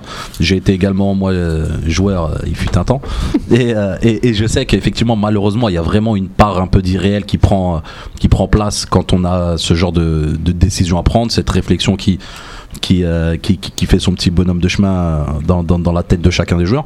Mais à mon avis, non. À mon avis, il faut simplement qu'ils se rassurent rapidement en ayant des résultats assez rapidement. Et à partir de là, ils, seront, ils auront la confiance pour pouvoir euh, revenir à Alger. D'ici quelques minutes, on accueillera, on accueillera Yacine Brahimi à l'antenne. On va avoir un long entretien avec lui en direct, donc ne manquez, ne manquez en aucun cas ça. Donc si maman vous faire faire la vaisselle ou quoi, dites-lui c'est pas le moment. Va y avoir Ah, Yacine de foot. Ou sinon quoi, c'est de la radio en vérité, donc vous mettez ça en fond. On va avoir un auditeur, on a un auditeur Oui. Allô Oui, allô Abdel de Blanc-Ménil, c'est ça Ouais, exactement. Tu nous appelles pour le débat qu'on est en train d'avoir. Bonjour à toute l'équipe déjà. Salut, bonjour Salut, à toi. Abdel. Salem. On t'écoute Je Abdel. vous, écoute, eh, je vous écoute tous les jours, les gars. Franchement, Tous les jours, on les- Tu te le mets en boucle alors Gracias, Seigneur. eh, mais même, je vous suis tous les jours. Tous les jours, je vais sur la page. Tous les jours, la Gazette du Fennec. Qu'est-ce Ah. qu'ils disent? Faut, con- faut continuer alors. Tous les articles. Merci, merci, c'est gentil. J'essaye de, j'essaye de vous avoir tous les vendredis, c'est ça que je voulais dire. C'est difficile, hein Ah, vous, y en a- vous y a- commencez à, vous commencez à devenir trop connus, les gars. Alors, Vas-y Abdel, on Ouais, t'écoute. bah, bah, franchement, euh, qu'est-ce que je voulais dire sur. euh, là, vous êtes sur euh, Bilda euh, ou. euh, 5 juillet. ou 5 juillet, juillet, c'est ça Ouais, Ouais. exactement. Ouais, ben moi personnellement, avec l'expérience qu'on a qu'on a vécue euh, à dans- durant les matchs amicaux avec Gourcuff, avec les sifflets, avec le public qui, qui était un petit peu pour pour les adversaires, franchement ça me plaisait pas trop. Après c'est un beau stade, hein, franchement, Mhm. il est plus beau que Blida, ça c'est vrai que Blida c'est pas un très très beau stade. Bon la pelouse elle est top, mais ouais c'est vrai que le- pour accueillir les supporters c'est pas trop ça. Mais euh, ouais franchement, en plus euh, c'est un stade qui nous réussit parce que franchement on- je crois qu'on a quasiment pas de défaite là-bas. On n'a jamais perdu. jamais perdu. Euh, ouais, voilà, donc euh, c'est c'est- un, c'est un des trucs qui, qui me fait euh, plus kiffer euh, Blida en fait. Voilà. Mais vraiment, après, après j'aimerais bien qu'on teste d'autres d'autres stades, je crois, parce qu'il y a un stade à Oran. Orange, c'est chez moi. Non J'aimerais bien. euh, je crois qu'il y a un beau stade qui est en train de se faire et j'aimerais bien qu'on aille tester là-bas aussi. Ouais, donc. euh, Faire, faire, faire un petit peu toute l'Algérie. mais- Je, je pense que quand les stades seront prêts, un jour, Inch'Allah, Coupe Ouais. du Monde 2028. voilà, Inch'Allah. peut-être euh, Coupe Mais du mon- Monde, je sais pas quoi, mais en quelle année? Mais si on a le Mm. stade de Balaké, le stade d'Oran, le stade de Tizi Ouzou, peut-être pourquoi pas Ouais. faire une tournée de fin de saison où tu as 3-4 matchs amicaux, Mm. ah, comme une grande sélection, où tu fais venir 3-4 gros pays et tu, tu, Ah, tu visites un euh, peu le pays. quoi. Les frères, c'est mais franchement, si ça se passe euh, comme ça, là, euh, les matchs amicaux, on les fait même pas. Comment tu veux faire 3-4 matchs amicaux Je te jure, non mais. Normalement, on a Je- changé je- je- Mais- tu commences à te, projeter, parler d'un match à Oran, donc je commence à rêver. hein, Attends. Ouais, c'est vrai, c'est vrai. Déjà, mais- un match amical, euh, Moi, moi, je pense vraiment que ça doit être une préoccupation majeure, le fait que l'Algérie puisse jouer n'importe où sur son territoire. Et c'est vraiment important, ne serait-ce que pour la population. T'as des gens qui, t'as des gens qui ont, qui ont Faut pas jamais vu l'Algérie jouer. et T'es c'est- pas régionaliste, toi, Toufik, c'est pour ça. Non, bah, l'Algérie, c'est un grand pays et il faut, il faut en profiter, il faut aller partout. Il y a tous les paysages, il y a des montagnes, euh, il y a des côtes, il y a, y a des Sahara. profiter. Non, ce que tu dis là, c'est bien sûr. important. C'est que l'Algérie, si, euh, je sais pas si tout le monde le sait, mais c'est le dixième pays le plus grand au monde En superficie. en superficie. Donc forcément, forcément, c'est beaucoup plus compliqué Ouais, de, se déplacer dans le pays que, que, que partout ailleurs, que partout ailleurs en Europe. Et du coup, euh, juste à titre d'exemple, la France, généralement, quand elle se qualifie à une grande compétition et qu'elle prépare cette compétition, ce qu'elle fait, c'est qu'elle fait le tour de France des, des, des stades pour un euh, match faire à ces matchs Nantes, de, un match à Marseille. Exactement, Ah, ces matchs voilà. de pré-saison pour essayer de créer un espèce d'engouement, une espèce de dynamique et surtout essayer de fédérer un maximum de supporters derrière cette équipe. Et du coup, c'est aussi ce qu'on devrait faire, mais surtout pour donner la possibilité et la chance à tous les Algériens de participer activement à un match de leur sélection. Abdel, t'es toujours avec nous? Ouais, je suis toujours avec vous, je vous écoute, les gars. Reste avec nous. Pas à l'antenne parce qu'on va bientôt prendre Yacine Brahimi, d'accord Mais tu Ah, restes. j'aimerais bien, j'aimerais bien lui parler, les gars. tu, tu restes, tu restes, Il n'y a bah, qu'un pour- téléphone. pour des, pour des réseaux techniques, on peut pas vous prendre tous les deux. Mais Ah, bon, tu, dommage. tu- tu restes évidemment à l'écoute et tu nous appelles quand tu veux. Ça, c'est une évidence. Ok, pas de problème, les gars. Par contre, je peux vous laisser un petit message pour Brahimi. Si vous va- pouvez lui transmettre. Va- Vas-y, laisse ton En fait, message. un message que j'aimerais, j'ai- j'aimerais lui dire, c'est que, en fait, parfois l'équipe, euh, je sais que le moral il baisse et tout par rapport au- aux critiques des journalistes algériens qui sont durs ou même le public, le public algérien qu'on connaît qui est dur. Mhm. Et j'aimerais bien qu'ils se disent tout le temps qu'en fait, on les kiffe tout le temps. Islam, Islam Slimani, Brahimi, Fegouli. Voilà, c'est bien. Euh, c'est un bon discours, ça. Des C'est un qu'on- bon discours. qu'on supportera tout le temps. Il y a Merci. euh, défaite ou, euh, victoire, on est toujours derrière eux. Il faut qu'ils disent ça en fait. C'est ça, les vrais supporters. Écoute, t'es un vrai parce que t'as pas fait. euh, Abdel, tu sais quoi? On va ouais. commencer l'entretien comme ça. Je vais dire à Brahimi tout ce que tu Voilà. viens de dire. Donc, euh, De la part de- de la part de Abdel. de Blanc-Ménil. Abdel de Blanc-Ménil. De Blanc-Ménil. 9-3, mon pote. Abdel, Abdel, Abdel Wahrani, le Woul de Abdellah, le fils de Abdellah. Vas-y. On va pas, dit- on va pas dire tout ça, mais de toute façon, il, il écoute sûrement l'émission, donc il, il t'écoute Il est là. déjà prévenu. Voilà, il est déjà prévenu. Voilà. Mais je, je je vais le dire quand même, d'accord? Je peux parler en Voilà, espagnol avec Brahimi et- et l'équipe, et l'équipe, et l'équipe, une, une invitation pour vous et même pour Brahimi s'il veut. Venez quand vous voulez manger à Montreuil euh, chez mon père. Il y a une qui bah. s'appelle Loranaise. C'est où? J'habite à Bagnolet, c'est pas loin. C'est où? On habite à Bagnolet, nous. Yacine Brahimi, pas loin non plus. Hein. Viens, marhaba, marhaba. Marhaba de Khoya. À côté du commissariat, on est là. Ça, Ça passe, on ok. est là, on est là, Khoya. Le rendez-vous est pris, merci Abdel. Ga- euh, Gardez mon numéro. Ça va, Allez, frère. allez, ça va Allez, bon courage les gars, bon courage, continuez comme ça. Salam Merci. Abdel. Force à vous, salam salam alaikum. Salam. Hasta luego. À vous aussi, On comme Abdel, comme Abdel, n'hésitez pas à nous appeler. Pas maintenant, on va, avoir Abdel, Yacine, hein. on va avoir Yacine Brahimi à l'antenne d'ici quelques minutes. On va commencer, avant de, de recevoir Yacine Brahimi, de parler de l'arrivée de Lucas Alcaraz, qui est aujourd'hui à, à Alger. Il y est depuis deux jours. deux, trois Voilà. jours. Il a fait une conférence de presse et il a dit des choses intéressantes. Il a dit des choses très intéressantes. La première, c'est que Zetchi connaissait tout de lui. Et bon, tu n'étais pas là, Zahir, la semaine dernière, mais on l'avait dit la semaine vous dernière que Zetchi Je vous ai écouté. avait sondé la piste en profondeur de, euh, de- d'Alcaraz et donc ça confirme le fait qu'il a parlé à aucun autre entraîneur et qu'il s'est concentré sur cette piste là et que finalement elle était vraiment pas sortie du chapeau et qu'il voulait vraiment signer Lucas Alcaraz. Je vous ai écouté. Ouais. Je vous ai lu aussi euh, toute la semaine et tous les jours précédents. Je me suis renseigné aussi de mon côté. Mhm. Moi, ça me paraît, euh, même après l'avoir entendu, ça me paraît toujours bizarre de tout miser sur un entraîneur qui est sous contrat dans un club. Donc je veux bien qu'on soit l'Algérie, qu'on ait un nouveau président de fédération, qu'on soit très convaincant, qu'on ait des mots forts, qu'on ait des moyens financiers. Mais compte tenu des, des difficultés qu'on a depuis plusieurs mois, voire plusieurs années à trouver un bon sélectionneur, voire un sélectionneur tout simple, Mhm. ça m'étonne qu'on ait pu tout mettre, toute notre énergie dans la venue d'Alcaraz. Ouais. Sachant qu'il était sous contrat et qu'il a, démis- et qu'il a été démis de ses fonctions seulement trois jours avant sa signature officielle, l'annonce de son arrivée en Algérie. Il y a eu trois jours d'écart. Ouais. Et dans les trois jours, on a aussi euh, souvent parlé de- d'un évent- d'une éventuelle démission en fait, d'Alcaraz pour prendre en main l'équipe d'Algérie, etc. À ma connaissance, ce n'est pas une démission, c'est un renvoi pur et simple. Ouais. Il est arrivé à Grenade, il n'a pas pu renverser la vapeur parce qu'ils étaient déjà très mal engagés. Et du coup, euh, il a eu euh, des grosses, grosses difficultés. Il a le, le plus mauvais bilan de la, de la Liga en termes de résultats, en termes de, de ratio de points. Et c'est juste une arrivée, euh, pour moi, de circonstance. Je ne crois absolument pas dans, dans cette idée qu'on a essayé de, de le débaucher à tout prix euh, et qu'on n'a pas travaillé sur les autres entraîneurs parce qu'il y a d'autres entraîneurs qui s'étaient préparés même à venir. C'est pas vraiment ce qu'on a dit. C'est pas vrai. On a dit. Non, c'est vrai que moi, c'est ce que j'ai défendu. ça- J'ai défendu cette thèse-là. Il y en a qui ont défendu cette thèse-là et ça a été même dit aussi dans Ouais, d'autres médias. que- défendu. Bien sûr. Moi, je, je fais juste euh, une petite nuance. La, nuance, c'est que euh, euh, Zetchi avait mandaté des agents pour un profil d'entraîneur particulier. Donc, plusieurs intermédiaires ont fait leur boulot et ont, et ont pisté des, des- des- des noms à droite à gauche. C'est pour ça que des noms comme Garrido, euh, Caparros. Caparros, Caparros, sont- il était déjà prêt à venir à Alger. Voilà, mais sont sortis, mais Caparros n'a pas parlé directement à Zetchi. Et en fait, Zetchi, avant tout ça, avait entendu parler de, de- de Lucas Alcaraz et qu'il connaissait via Noguez. C'est comme ça qu'il connaissait cet entraîneur-là. Et à mon avis, il a été évidemment chaleureusement conseillé par son entraîneur qu'il a au Paradou et c'est comme et il a saisi une opportunité. Ça reste une opportunité puisque Une opportunité d'un mec sous contrat. Moi, c'est ça qui me, non, bah, qui me chagrine et qui me, me bloque un peu. Quoi. On, on- on a une opportunité quand il y a un, entraîneur sur le marché qui est disponible Mhm. euh, parce qu'il n'a pas re-signé dans un autre club, on tente quelque chose. Mais là, vous avez un coach qui travaille au quotidien avec un groupe et on saisit une opportunité avec un coach travaillant déjà au sein d'une équipe. Il y a quelque chose qui m'échappe. Marwan. Je, je me l'explique pas, hein, j'ai pas la réponse Ouais. forcément à ça. Mais Non, non, moi sincèrement, euh, de toute manière, entre la dernière émission et aujourd'hui, il s'est passé un événement quand même important. C'est déjà sa, sa visite en Algérie et surtout sa conférence de presse. Moi, j'ai énormément aimé son discours sur, Ouais. euh, à, à- à plusieurs, à plusieurs points. Déjà, le fait qu'ils disent que c'est vraiment le défi de sa carrière, alors que le bonhomme, il a quand même 25 ans de carrière euh, en Liga et deuxième division euh, confondue.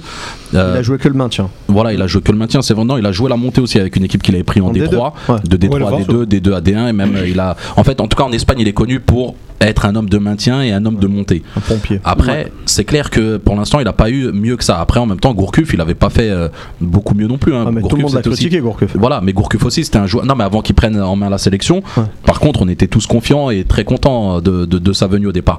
Et, euh, et, et sinon, moi, ce que j'ai aimé aussi dans son discours, c'est il a dit une phrase, je pense, qui est passée un peu anodine, mais qui pour moi a énormément de sens. Et c'est peut-être aussi la différence entre un ancien colon et, euh, et, un, et un- et un entraîneur qui vient vraiment apporter euh, n'importe quoi, Marwan. non, non, mais là je suis, non, mais là je suis sérieux. C'est-à-dire Oui, que dans son discours, là il n'y a pas du tout de n'importe quoi. C'est que dans son discours, il n'est pas du tout euh, venu pour imposer quoi que ce soit. Il a dit clairement qu'il n'est pas venu imposer ses idées, mais un- les intégrer, les intégrer à ce qui se fait déjà en Algérie. Et ça, pour moi, cette donnée, elle est extrêmement importante. Dans le Mhm. sens où, pour une fois, on n'est pas là à dire nous occidentaux, on vient en Afrique pour vous montrer comment on fait. Nous, le en- en- entre guillemets l'occidental, Apporter la lumière. Exactement. Alors que malheureusement, c'est souvent le discours qu'on euh, et pas que dans le football, c'est-à-dire dans tous les secteurs d'activité. C'est exactement la même chose et c'est là où je parlais de colons, je parlais pas forcément de la France. je Les de sorciers les blancs, quoi. Voilà, exactement. On les appelle même les sorciers blancs. C'est toujours le côté paternaliste, le côté. euh, et, et du coup, là, ce que j'aime, c'est que la personne, elle vient vraiment pour rentrer dans, dans, dans le rang et pas le contraire. Il a, il a dit aussi une chose qui va, qui va faire plaisir à Baya, il va regrouper les locaux tous les mois. Mais ça, ça, c'est- une chose Non, mais que ça, tu voulais revoir. non, c'est pas qu'on voulait revoir. C'est dans un pays comme l'Algérie, on doit le faire depuis. euh, on devait toujours le faire, ça. C'est pas quand Vaid il est venu, il l'a fait. Après, les parties, il n'y en a plus. Parce que les, les regroupements qu'il a fait, euh, Gourcuff, c'était du cinéma. hein. C'était, euh, d'après, des sources que j'ai eues en Algérie, il faisait rien du tout. Tu vois, et même j'ai parlé à des joueurs de, de l'équipe d'Algérie qui m'ont dit ça. Quoi. En gros, il a rien fait euh, pour les locaux. Et la chose que je voulais dire, un pompier, ça peut nous servir aussi pour euh, le match zombie aller-retour. C'est ça que je veux dire, un pompier. Mhm. Ça peut être intéressant aussi par rapport à Un- les quatre matchs qui nous restent, même si on n'est pas sûr de se qualifier. Un, un pompier qui a éteint du feu. Un pompier qui vient sans lance et sans eau, c'est. Oui, mais là, imagine, imagine, tu gagnes en Zambie, tout est relancé. Non mais ça, on imagine même avant d'avoir l'entraîneur. Moi, sincèrement, je suis, je suis un peu déçu du, Ah, bien sûr. du, du choix du président de la Ouais. Fédé. Je m'attendais à mieux. Je l'avais dit dans cette émission avant que le, le- le choix ne soit, ne soit fait, avant que la décision ne soit rendue. Euh, J'avais expliqué ce point de vue. Et je m'attendais quand même à ce côté ascenseur émotionnel, que j'allais Ouais. être déçu. Et il s'avère que je suis déçu et voilà. Donc, Mais on, moi, on je- a pris un entraîneur de seconde catégorie. Oui, mais moi je pense qu'on aura. Moi je pense vraiment qu'il n'y a pas un grand entraîneur qui veut venir en Algérie. Et j'y crois vraiment. Pourquoi? Car les entraîneurs ils demandent à rester 5-6 jours en Algérie. C'est peut-être ça que, que Zetchi n'a pas voulu. Et par contre, Selon, un- sel- selon certains, sel- selon certaines informations, notamment provenant de France Football, Ranieri aurait refusé l'Algérie. Oui, mais, bien sûr. Mais un, der- un dernier truc, et là on va appeler un, un expert qui se trouve Ouais. actuellement en Algérie. mais, dernière info, euh, autre chose qu'il a dit dans sa conférence de presse, mais malheureusement la question, je sais pas si elle lui a été posée, Mhm. il a dit que tous les mois il réunirait les locaux. Ouais. Donc de- déjà c'est une avancée. C'est magnifique. Euh, c'est quelque magnifique. chose que Vaïd faisait dans son temps, mais par contre il a pas dit combien de jours il passerait dans le pays chaque mois. Et ça malheureusement c'est une donnée que En général, c'est 5-6 jours aussi. hein. Je crois pas qu'il fasse. Non, non, il a dit. Lui, voulait il a deux semaines. Lui, c'était deux semaines. Deux semaines, Deux minimum Mais- par mois. Deux Attendez, semaines pour un sélectionneur. on a un chroniqueur de haut niveau avec nous, l'expert. en direct d'Algérie. Rabé, On assalamu alaikum on Rabé. Salam alaikum, alaikum salam rahmatullah. Rabé, tu nous écoutais Vous m'entendez euh, Pas trop là, parce que la 3G en Algérie, euh, c'est c'est plus C'est la 3G. 4G maintenant, Rabé. Arrête. Arrête, Rabé. prendre une puce 4G. C'est du 1G, c'est du 1G. Ra- Rabé, on t'appelle un peu pour prendre la température. Comment elle est vécue cette nomination de, de Lucas Alcaraz sur place? Écoutez, euh, d'abord, salam alaikum les frères. Euh, donc, euh, j'ai fait un peu le tour. Là, j'étais euh, donc sur Alger, j'ai discuté avec les gens, la- le Houma, le quartier, tout ça. Là, je suis sur Khenchla. Donc, pour résumer un peu, donc on a d'un côté les, les, les pro Rawrara, donc tout ce que fait Zetchi, ce sera mauvais. Euh, C'était il y a sûr. les pro Zetchi. Euh, il y a les pro Zetchi. Euh, tout ce que fera Zetchi, euh, c'est bien. Donc j'ai même entendu dire que Alcaraz c'est le nouveau euh, Vaïd. Tu vois, c'est un mec dur. euh, alors qu'en fait ils s'y connaissent rien du tout. C'est juste par dogmatisme qu'ils sont là-dedans. Et puis il y a ceux qui connaissent le foot, qui sont eux vraiment dépités du choix de cet entraîneur, qui est inconnu, qui s'occupe que des relégations et maintien des clubs espagnols. Ils sont un peu, ils sont un peu, ils sont très déçus en fait. hein. La cote d'amour de Zetchi, beaucoup y croyaient. et, la cote d'amour est, est descendue en flèche, notamment avec la première désignation du, du DTN. Mhm. Tiknaoui. Je sais plus, je sais pas, Chi- Chi- euh, Chicken Win ou je sais pas quoi. Là. Chicago, oui. Euh, donc euh, ils sont très déçus déjà du choix du DTN. Donc ils ont pensé qu'il avait un peu laissé un peu euh, le choix à deux personnes dans, le- dans, dans- dans la Fédé euh, du choix de la DTN et qu'il allait choisir un super entraîneur. Et au final, euh, tout le monde est très déçu. Et euh, voilà, ils ont un peu la tête ailleurs. Ils regardent même plus. Donc euh, voilà quoi. Donc c'est l'ambiance un peu qui règne ici en Algérie. Très très très déçu du choix de, de Zetchi. On jugera au mois de juin quand il y aura le, le Mm. premier rassemblement avec le match contre le Togo pour les qualifs Cannes Exactement. 2019. Oui, bien sûr. Est-ce que, est-ce que la déception, est-ce que la déception de, de la Cannes est passée? Est-ce que les gens se Allô remettent à, tu m'entends? Non, non, ouais, je t'entends. Non, la déception n'est pas du tout passée. Franchement, la cote d'amour de l'équipe nationale est. C'est ce que, c'est que ce que, Cannes, c'est ce que euh, j'allais oui, te demander. Est-ce que, les, est-ce que les gens se, se remettent à suivre le, le- le parcours des joueurs, notamment ceux qui évoluent en Europe? Non, non, ouais, ils essayent de suivre un peu. Hier, ils étaient tous branchés sur euh, sur Hani, sur euh, euh, Ben Taleb, sur Ben Taleb. Mais Mhm. et en plus, ils ont tous perdu à part euh, Rezel, mais euh, c'était plus Ben Taleb qui suivait et, et Hani. Et puis au final, ils ont tous perdu. Donc euh, dans la continuité, ça les déçoit. Mahrez, euh, pareil. Non, donc euh, ouais, euh, pas du tout bon pour la cote d'amour de l'équipe nationale, surtout que les échéances de la Coupe du Monde vont bientôt arriver. Et euh, voilà, la cote d'amour est toujours pas là. Mais après, euh, l'espoir, il reste 10% de chance de se qualifier. L'espoir, il va revenir euh, juste un peu avant le match. Bah, tu voulais dire quelque chose à la bien Ouais, Rabia. Salam, ça va Oui, Baya. Euh, je, Ah, par- rentre. je parle espagnol en ce moment, t'as vu, comme il a voulu apprendre l'arabe, je fais un effort. C'est ce que j'ai cru comprendre, ouais. Ouais. C'était. euh, Non, ce que, je, voulais- ce que je voulais te dire, c'est qu'en fait, c'est comme, comme Vaid, quand il était arrivé, tout le monde euh, ne croyait pas en lui. Tu vois? C'est ce qu'on m'a dit. Je te jure, hein, j'ai eu cette discussion avec, un- avec un- avec un- une personne là, hier soir qui disait que Vaïd, quand il arrivait, euh, il était inconnu au bataillon. Je lui ai quand même dit que Vaïd, avant d'arriver, il a Il été libre, il a été PSG. Que c'était pas non plus un. Mais, mais- mais souviens-toi, Vaid, Il a c'était. la des Champions. Vaid, c'est un coach quand il est arrivé. Pour eux, c'était pas un nom. Quand je parlais avec mes cousins au bled et tout, ils m'ont dit euh, c'est quoi ce, ce bosniaque, façon de parler euh, C'est un mec euh, de l'école ancienne, c'est l'école soviétique. C'est-à-dire, en gros, ils y croyaient pas. Et après, comme tu as dit, c'est les résultats, comme il a dit Zahir. Si contre le Togo, on Oui. fait un bon match, si on gagne, euh, on- même si c'est pas avec la manière, et ben voilà quoi. on- ça va, la Ah, mais mayonnaise personne, ne dit que personne n'est capable ici de dire que ça va foirer. Euh, Ah ouais, on a- même fait le rapprochement avec euh, Rogoff en 90. Euh, lui, quand il est arrivé, personne ne le connaissait. Maintenant, il a fini champion d'Afrique. il avait une super cote. Le truc, c'est que il n'y a aucune certitude, euh, Mhm. et même un grand nom ne pourrait pas nous donner cette certitude. Sauf que tout le monde s'attendait à un, un entraîneur un peu plus coté. Et, euh, et ce que je pense vraiment, moi, c'est que c'est pas c'est pas cet entraîneur qui va apprendre. On va voir Brahimi tout à l'heure, qui va apprendre à Brahimi à jouer au foot. Donc, il faut que Zetchi sorte un peu du, il retire le costume de formateur. Il faut vraiment penser l'équipe nationale, c'est pas pour faire de la formation. Les, les mecs ils sont déjà prêts à jouer, il faut gagner. Donc, il faut des titres. Donc, faut voilà quoi, faut des entraîneurs qui aient déjà gagné des titres, à mon avis. Rabia, on va te laisser euh, profiter de tes vacances euh, en famille. Et euh, on te dit à bientôt, Ok, je rentre sur, bientôt, les gars. sur- sur le, sur le plateau. On t'a- on t'attend avec impatience, Inch'Allah. Rabia, Inch'Allah, les T'as grillé un joker là, Rabia. Rabia, t'as grillé un joker. T'as- invité à une sandwicherie à Montreuil qui s'appelle Loranaise. La sandwicherie de. J'ai oublié Abdel, Abdel de Abdel Blanc-Ménil. euh, de Blanc-Ménil, d'Oran. On est invité, faut que tu viennes. Ok, ok. Tu prendras ce que tu veux, sauce algérienne, tout. On va laisser partir Eh, Rabia. D'ailleurs, il était calme là. Je suis calme, je vous écoute, je vous écoute. Ça commence à parler de bouffe, il est Non, chaud, mais ouais, ouais, allez. Ça va, Bon, écoute, allez, Rabia. allez, prenez soin de, Bra- eh, prenez, prenez soin de Brahimi là. Ouais, Ah, on, va, on va le chouchouter. Pas. Ça quoi. On va accueillir Yacine. On va accueillir Yacine Brahimi euh, d'ici quelques secondes. Bon, ça nous étonnait pas, la déception générale. Générale, pardon, ça fait partie du. Du Ouais. public algérien. Non, mais parce que comme on a annoncé un nom, euh, une philosophie de jeu et plein de choses comme ça, finalement avoir un entraîneur méconnu, qui a pas fait ses preuves, qui a souvent joué le maintien, Mhm. qui a pas développé beaucoup de football. On s'attendait en moins peut-être à pas avoir un winner, mais un mec avec une philosophie. euh, à la limite, quand on prend Gourcuff, on sait que c'est un entraîneur de petit club, mais on se dit que il a quand même cet amour du beau jeu, de le développer, etc. Là, pour Alcaraz, on n'a ni le gros nom, ni le gros palmarès, et encore moins le, le style de jeu attrayant. Après, une qualité qu'il peut avoir, si je peux faire brièvement, c'est son côté dur, rigoureux avec les joueurs. Ça, ça nous fera pas de mal. Il a des similitudes avec Vaid sur ce point-là. Il est très rigoureux, très très dur dans l'échange humain et très très dur dans la discipline. Ça, c'est ce que, c'est ce que beaucoup d'Algériens réclamaient. Ça, ça, je, ça, je vous le garantis. Dès qu'on a eu ça, ça marche. On a eu Vaid, ça a marché. coach défensif qui, en plus de ça, euh, a quand même une certaine, une certaine notion de la tactique.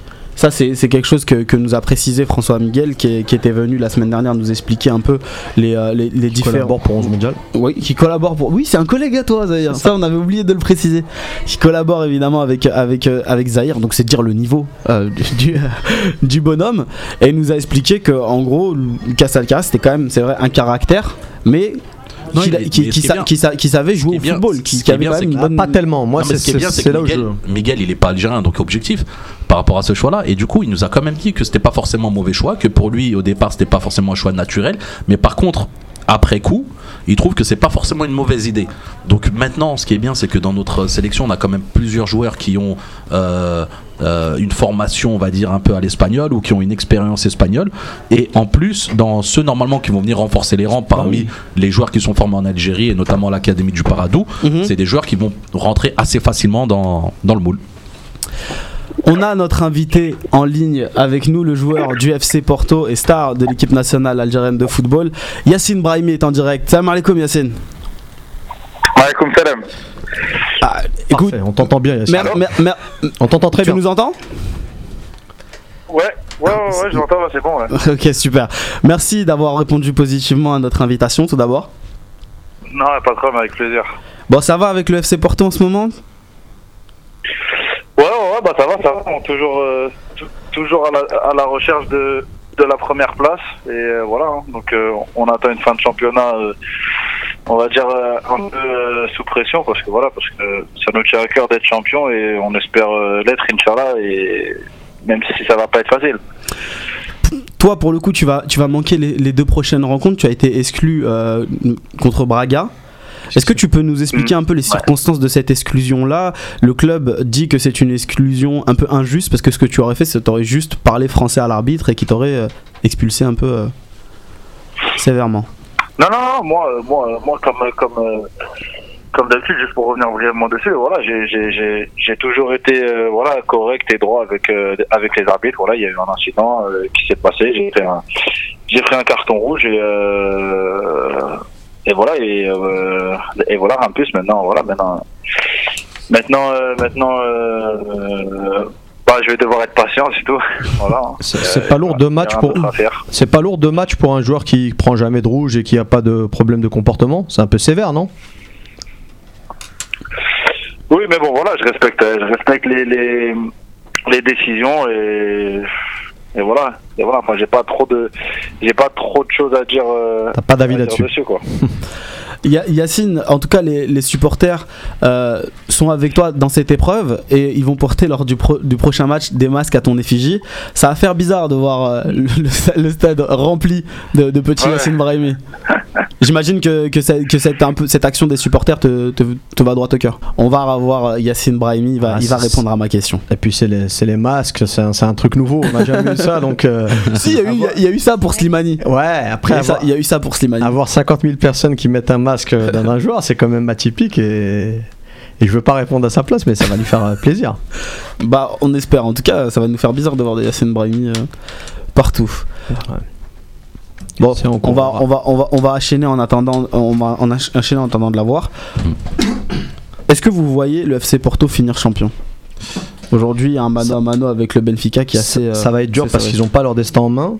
Mhm. Mais ce qu'il faut savoir dans le calendrier, ils ont, on va dire, un avantage pour tous, c'est que Benfica va aller bientôt là au Sporting. au Sporting. Mhm. Donc euh, on peut espérer que Georges Jesus, qui est l'ancien entraîneur de Benfica, joue un mauvais tour à son ancien club Mhm. et ça pourrait euh, profiter à Porto, même si euh, voilà, on ne sait pas et, et que le, le, le- le Classico est passé, donc Porto n'a plus son destin entre, entre ses pieds. Ça va être compliqué. Euh, il me semble que le, Benfica a 3 ou 4 points d'avance.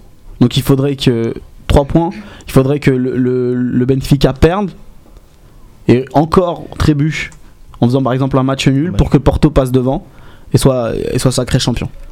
Donc euh, j'imagine que le, le groupe. à un mois de la fin de la non, mais le compétition, scénario- d'être- C'est clair, le scénario là, c'est euh, assez compliqué. Malheureusement, on a l'habitude dans le championnat portugais de jouer les premières places en tant qu'Algérien, mais au final, on, on est toujours le polydor du, Mm. du, du championnat portugais. On arrive toujours sur la seconde marche. Là, j'espère, j'espère sincèrement. Après, moi, dirais simplement que Nuno Esposito, il pourra s'en prendre qu'à lui, parce que c'est lui qui a décidé d'écarter. Brahimi Mm. sur la. euh, ouais, Au début de saison. je l'ai peut-être mal prononcé, mais tout le monde m'a compris. Mais euh, sur la, sur la première partie de saison où il l'a complètement euh, mis de côté, il l'a écarté du groupe. Et du coup, je pense que les points euh, de perdu à ce moment-là auraient peut-être été pris avec la présence de Brahimi sur le terrain. Il a changé beaucoup de choses en revenant. Il a eu du mal, il est revenu petit à petit. Au départ, il grattait des petits, des petits- du petit temps de jeu, c'était 10 minutes, C'est- 15 minutes par match. Et C'était aujourd'hui, c'est un seulement, parce qu'il y avait un départ euh, qui devait partir. Ce- Mhm. C'était pas seulement une question Mhm. euh, à propos du coach, etc. C'était seulement euh, un, un- un départ. Après, euh, il a tout de suite, euh, il a tout de suite repris sa place. Il a tout de suite été efficace, notamment avec un magnifique but euh, en championnat. On, on a récupéré, On a récupéré, euh, Ya- Yacine, Yacine Brahimi. Allô, Oui, désolé, désolé, désolé, ça a coupé, je sais pas pourquoi. Bon, ça arrive, c'est euh, c'est un peu euh, le, le direct, on arrive, c'est les, c'est les aléas. Ouais, ça arrive, donc- ça arrive, désolé. Donc du coup, je vais, je vais reformuler ma question, Yacine. Euh, Ouais. tu, tu- tu es suspendu, les fans ont décidé de, de t'aider dans cette épreuve et de porter un masque à ton effigie euh, dimanche. J'imagine que cette action te va droit au cœur. Ouais, bien sûr, bien sûr, c'est sûr que, bah, c'est sûr que, que ça fait vraiment plaisir.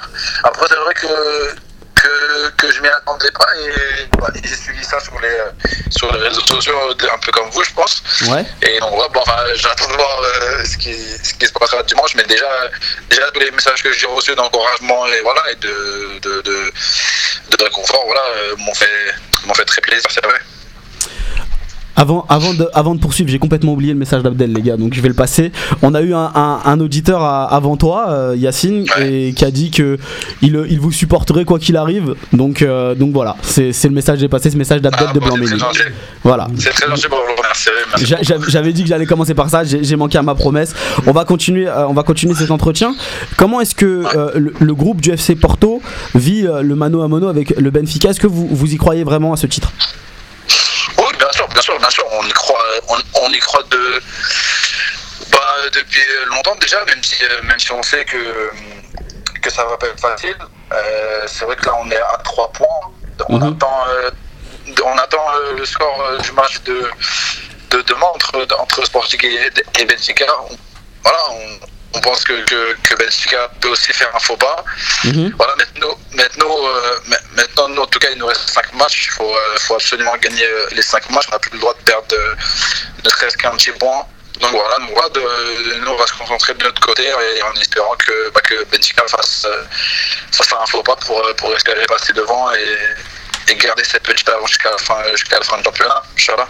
Inch'Allah, euh, en tout cas, on te le souhaite. Euh, on va parler un peu de, ton début de saison. Tu as, vécu un peu un, début de saison compliqué euh, sportivement et t'es- bien revenu. Comment est-ce que est-ce que tu as fait pour, euh, pour inverser la tendance et t'imposer de, manière continue dans ton équipe du FC Porto? Non, bah, simplement, voilà, je, suis- quelqu'un qui me pose pas trop, trop de questions. Voilà, pour moi, la seule chose qui, compte, c'est euh, c'est travailler, évoluer, progresser. Et donc, ouais, c'est vrai que, que j'ai eu des moments très compliqués euh, en début de saison, là, j'ai jamais, euh, jamais baissé la tête. Voilà, j'ai toujours, toujours cru et su, voilà, enfin, que, que, qu'avec le travail, je pourrais revenir très fort. Et donc, voilà, donc, donc j'ai rien lâché, voilà, j'ai continué à travailler et voilà, et ça m'a permis de revenir et, et de pouvoir avoir euh, beaucoup plus de temps de jeu. Tout le monde a un peu un, un- un avis sur la question, euh, mais selon toi, quel est, quel est ton meilleur positionnement sur le terrain? Est-ce que c'est en 10 ou sur le côté gauche? Aujourd'hui, vu, vu, le, vu le nombre de matchs que j'ai joué euh, sur le côté gauche, euh, je me sens, je me sens mieux. Après, c'est vrai que je suis, on va dire, je suis pas un ailier pur parce que parce que j'ai tendance à énormément rentrer euh, euh, dans l'axe. Donc euh, donc non non, je pense que ma meilleure position c'est à gauche avec voilà avec une avec une certaine liberté comme comme je peux avoir ici. à Porto en, en rentrant très très souvent dans match. Est-ce que tu as, une compo favorite pour, euh, pour, pour t'exprimer ou est-ce que finalement, peu importe le système, du moment que tu es à gauche et que tu bénéficies un peu de liberté, tu peux tu peux t'exprimer librement? Non, non, non, je pense que j'ai pas de système euh, de système pr- préférentiel. Après, c'est vrai qu'après, je suis, très habitué à jouer en 4-3-3, mais cette année, on a aussi joué en, en 4-4-2 avec, euh, avec des avancements à Porto. Donc, euh, donc non, non, non, franchement, comme vous l'avez dit, euh, jouer, jouer sur le côté gauche avec, euh, avec, euh, avec euh, une certaine liberté à pouvoir euh, rentrer dans l'axe et euh, me convient très très bien. D'ailleurs, as une question pour notre invité.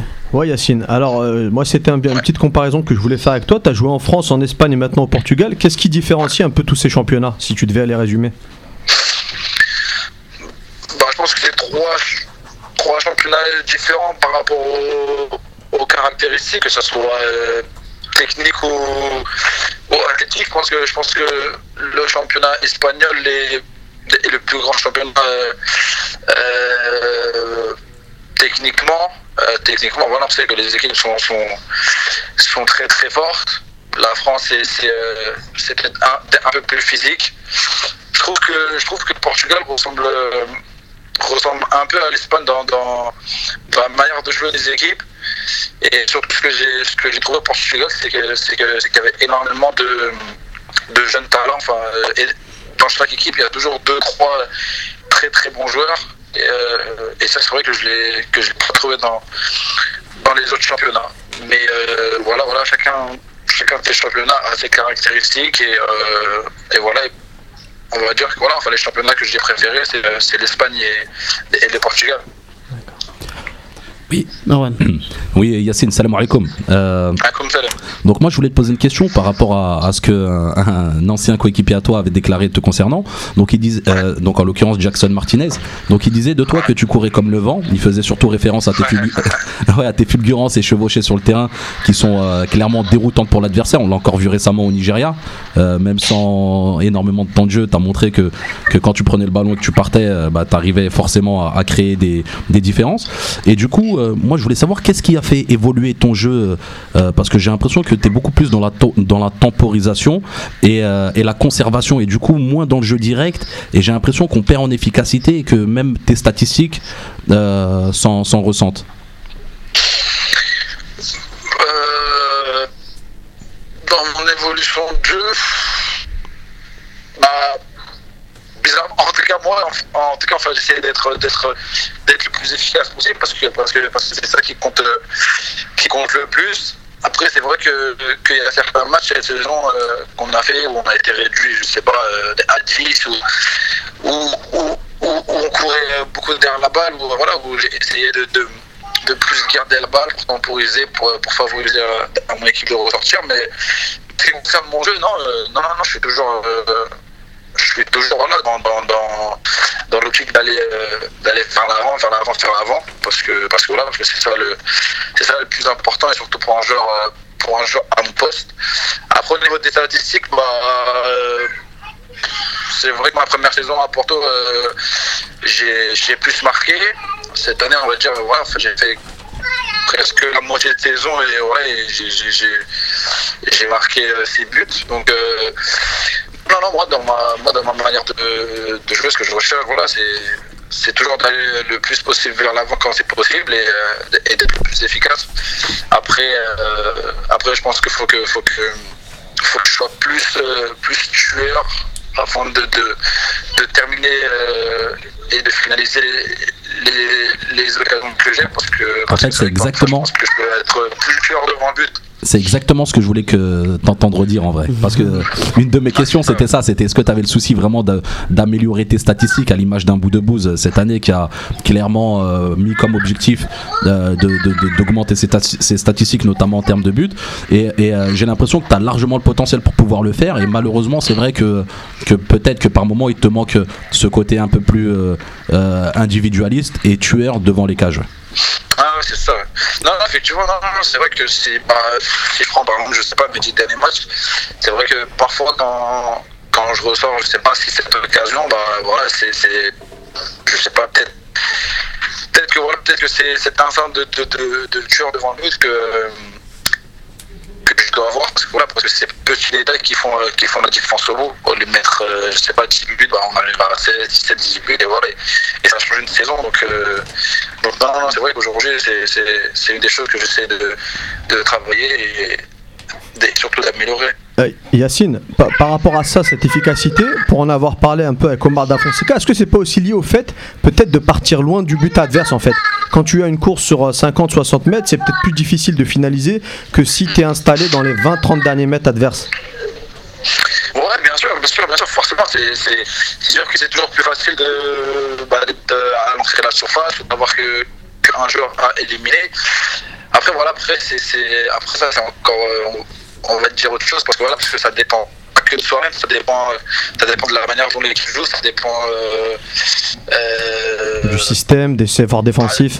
ouais, voilà, de où se trouve le bloc de l'équipe, con- contre quelle équipe on joue. Donc, donc c'est vrai, c'est vrai, bien sûr que voilà que, que, que c'est toujours plus facile. Après, c'est aussi à moi de me mettre, de me mettre dans les meilleures conditions, afin de de de, de, de pas euh, comment dire de de pas trop me dépenser avant pour euh, pour être frais et, et avoir plus de lucidité euh, euh, devant le but. Bah, vas-y. Oui, salam alaikum Yacine.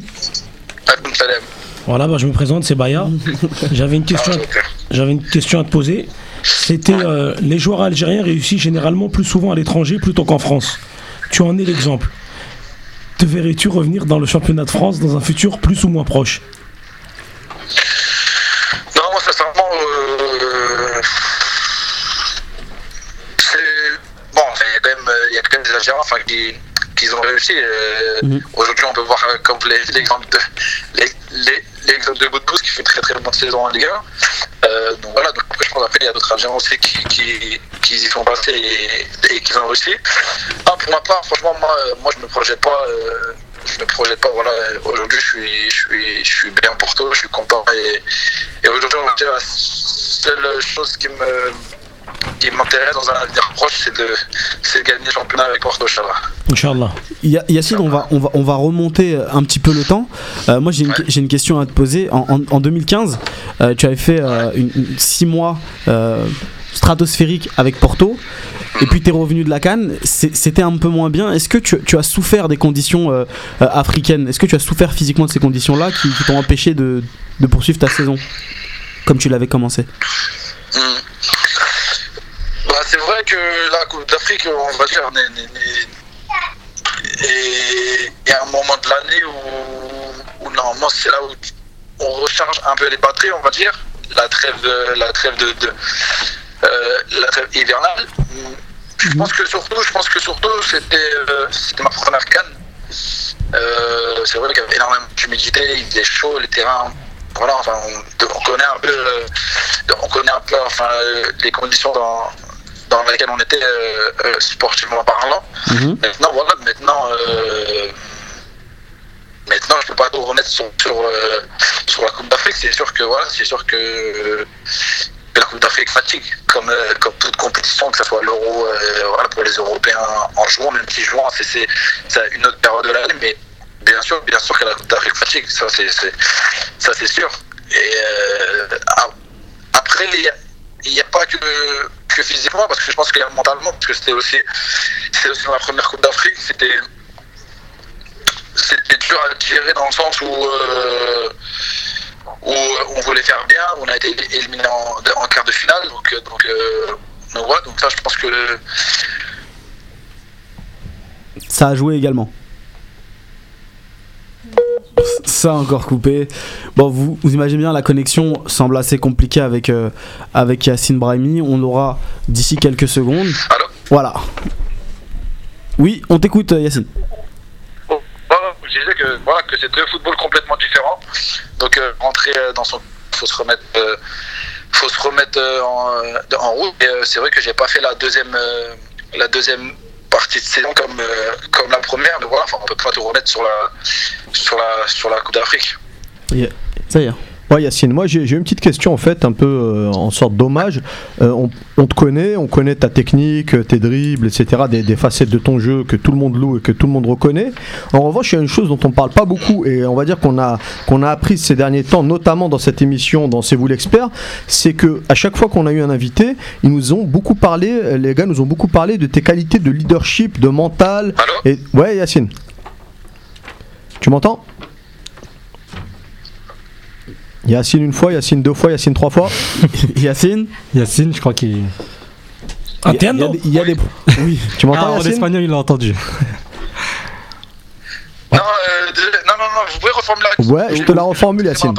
Je te, je te disais en fait, euh, je, je voulais, je commençais par euh, un, un petit hommage dans le sens où euh, tout le monde parle de ta technique, de ton jeu, de tes différences, de ce que tu crées dans le jeu, mais il y a une chose qu'on a apprise ces derniers temps et qu'on connaissait pas forcément et dont plusieurs euh, invités de C'est vous l'expert euh, ont parlé, c'est ton leadership, tes qualités mentales sur le groupe. Et ça, on le connaissait pas forcément. D'où ça devient ça? Parce qu'il paraît que tu es un leader de vestiaire, un mec qui prend la parole, un mec qui harangue les troupes, et on le sait pas forcément, le, gros- le grand public notamment ne le sait pas. Non, déjà, premièrement, déjà, euh, ça c'est ma personne dans le sens où, voilà, moi je suis pas quelqu'un qui, qui, bah, qui va créer sur tous les toits, voilà, que, euh, voilà, que, que j'encourage mes coéquipiers ou que je suis quelqu'un voilà, qui, qui, va, qui veut faire avancer son équipe ou son groupe dans le, dans le bon sens. Et je pense que, voilà, je pense que aussi d'un autre côté, ça c'est une certaine. Enfin, moi, moi personnellement, enfin, ce que je fais, par exemple, je sais pas, genre dans le vestiaire, aux, aux entraînements, voilà, je trouve que je trouve que c'est pour mon équipe, c'est pour mon équipe, c'est pas pour démontrer aux gens euh, mon caractère ou, ma manière d'être, parce que voilà, parce que c'est euh, instinctif, c'est euh, voilà, c'est comme ça. je suis je suis je suis un compétiteur depuis depuis tout petit. Et C'est vrai, vrai que que si mes coéquipiers ne le disent pas, moi jamais je le dirai ou c'est vrai genre que je que je le démontre pas énormément. Euh, démontre pas Et énormément. Voilà, donc, euh, donc, euh, donc non, voilà, voilà, c'est on va dire les quelques apparitions, voilà que, que je peux faire euh, quand je parle ou quand j'encourage. Voilà, c'est vraiment que que, que C'est un trait de ta personnalité, même si ça se voit pas forcément, quoi. comment? C'est un trait de ta personnalité, même si ça se voit pas forcément. Bah, bah, je pense que sur, je pense que sur le terrain, ça se voit. Et après, les gens, après, euh, enfin, mes coéquipiers dans le vestiaire, enfin, le sentent et, euh, surtout au quotidien. Mais voilà, je suis pas quelqu'un voilà, qui va faire des grands gestes sur le terrain ou qui va faire euh, du cinéma pour que voilà, pour qu'on voit euh, qui je suis ou, le caractère que j'ai. Bah, parce que bon, je pense pas que c'est comme ça que, que ça se démontre.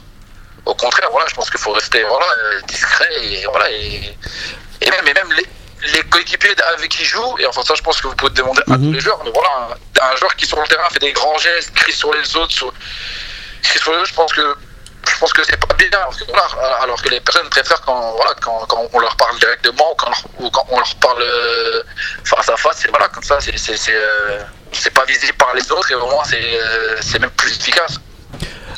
Yacine, euh, Mohamed Benahia nous disait euh, que qu'à la Cannes, tu as été euh, un, des, leaders de, cette équipe et que tu étais celui qui, te parlait le plus. Donc, pour rebondir à la question de Zahir, est-ce que le, brassard ne t'a pas attiré à un moment donné dans l'équipe nationale? Est-ce que tu, as, refusé le brassard ou est-ce que tu, tu, tu- on t'a jamais eu l'idée de, le prendre? Non, non, non, refuser le brassard, déjà jamais de la vie, ça c'est impossible Mhm. qu'on qu'on me donne le brassard et, que- et que je le refuse. Mais euh, après, jamais de la vie non plus, je dirais je veux le brassard ou, euh, ou, euh, ou, euh, ne serait-ce que prétendre avoir le brassard. Mhm. Et voilà, pour rebondir sur cette question, vérité, franchement, enfin, j'ai pas besoin du brassard pour parler ou pour encourager mes coéquipiers ou pour aider, pour essayer de trouver des solutions genre en cas de, de- en cas de, de- en cas de petits soucis. Voilà, franchement, le brassard, c'est, c'est bien sûr, bien sûr, c'est une reconnaissance, c'est une fierté. Mais voilà, enfin, sincèrement, que moi, que je l'ai ou que je l'ai pas, voilà, je resterai le même, avec le même caractère, la même personnalité. Et, et voilà, et voilà, rien de plus. hein. Ça, ça, ça fera pas de moi un autre joueur ou une autre personne. Non, non, non, pas du tout. non. Yous, Oui, euh, salam alaikum euh, Yacine. Je voulais savoir qu'est-ce qui explique euh, ta non-participation à la Coupe du Monde 2010 À la coupe, ouh, à la coupe du monde 2010, ouais, Ça fait longtemps. Euh, Il avait 20 ans. Non, tout simplement, euh, ah bah, je- enfin, je dis ça fait longtemps, mais je me rappelle comme si c'était hier. Euh, voilà, j'étais dans une phase où, euh, où je venais de, de, de faire une saison à, à Clermont.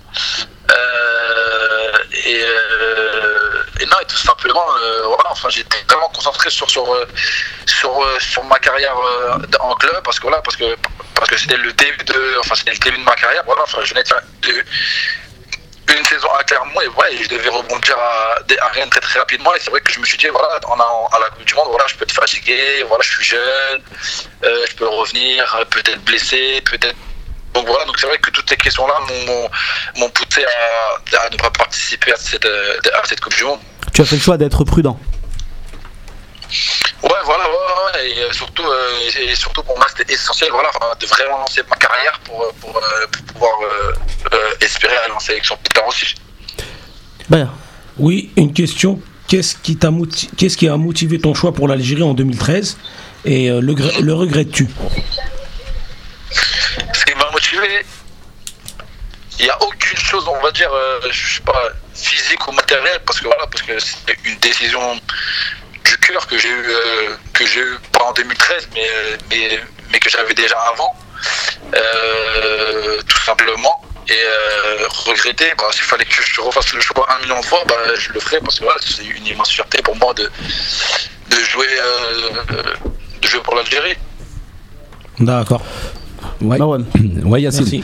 Euh, donc euh, moi tout à l'heure euh, Toufik l'animateur il disait qu'il remontait un peu dans le temps moi je remonte encore un tout petit peu plus dans le temps Euh, on va revenir à la Coupe du Monde 2014 donc euh, ça c'est vraiment l'événement phare au- à la- auquel tu as, participé et grandement d'ailleurs Euh, du coup d'un point de vue collectif euh, voilà on sait que ça a été une satisfaction énorme euh, aussi bien pour vous les joueurs que pour nous les supporters journalistes et, et tous les amoureux du football algérien Par contre, d'un point de vue euh, personnel, euh, je voulais savoir si euh, tu n'as pas été déçu de ne pas avoir été un, titulaire quand même à part entière pendant cette Coupe du Monde, malgré deux matchs que tu as fournis de très très haute qualité, notamment un but qui a valu d'être qualifié de but PlayStation par, excusez-moi du peu, par Owen et le grand Ronaldo.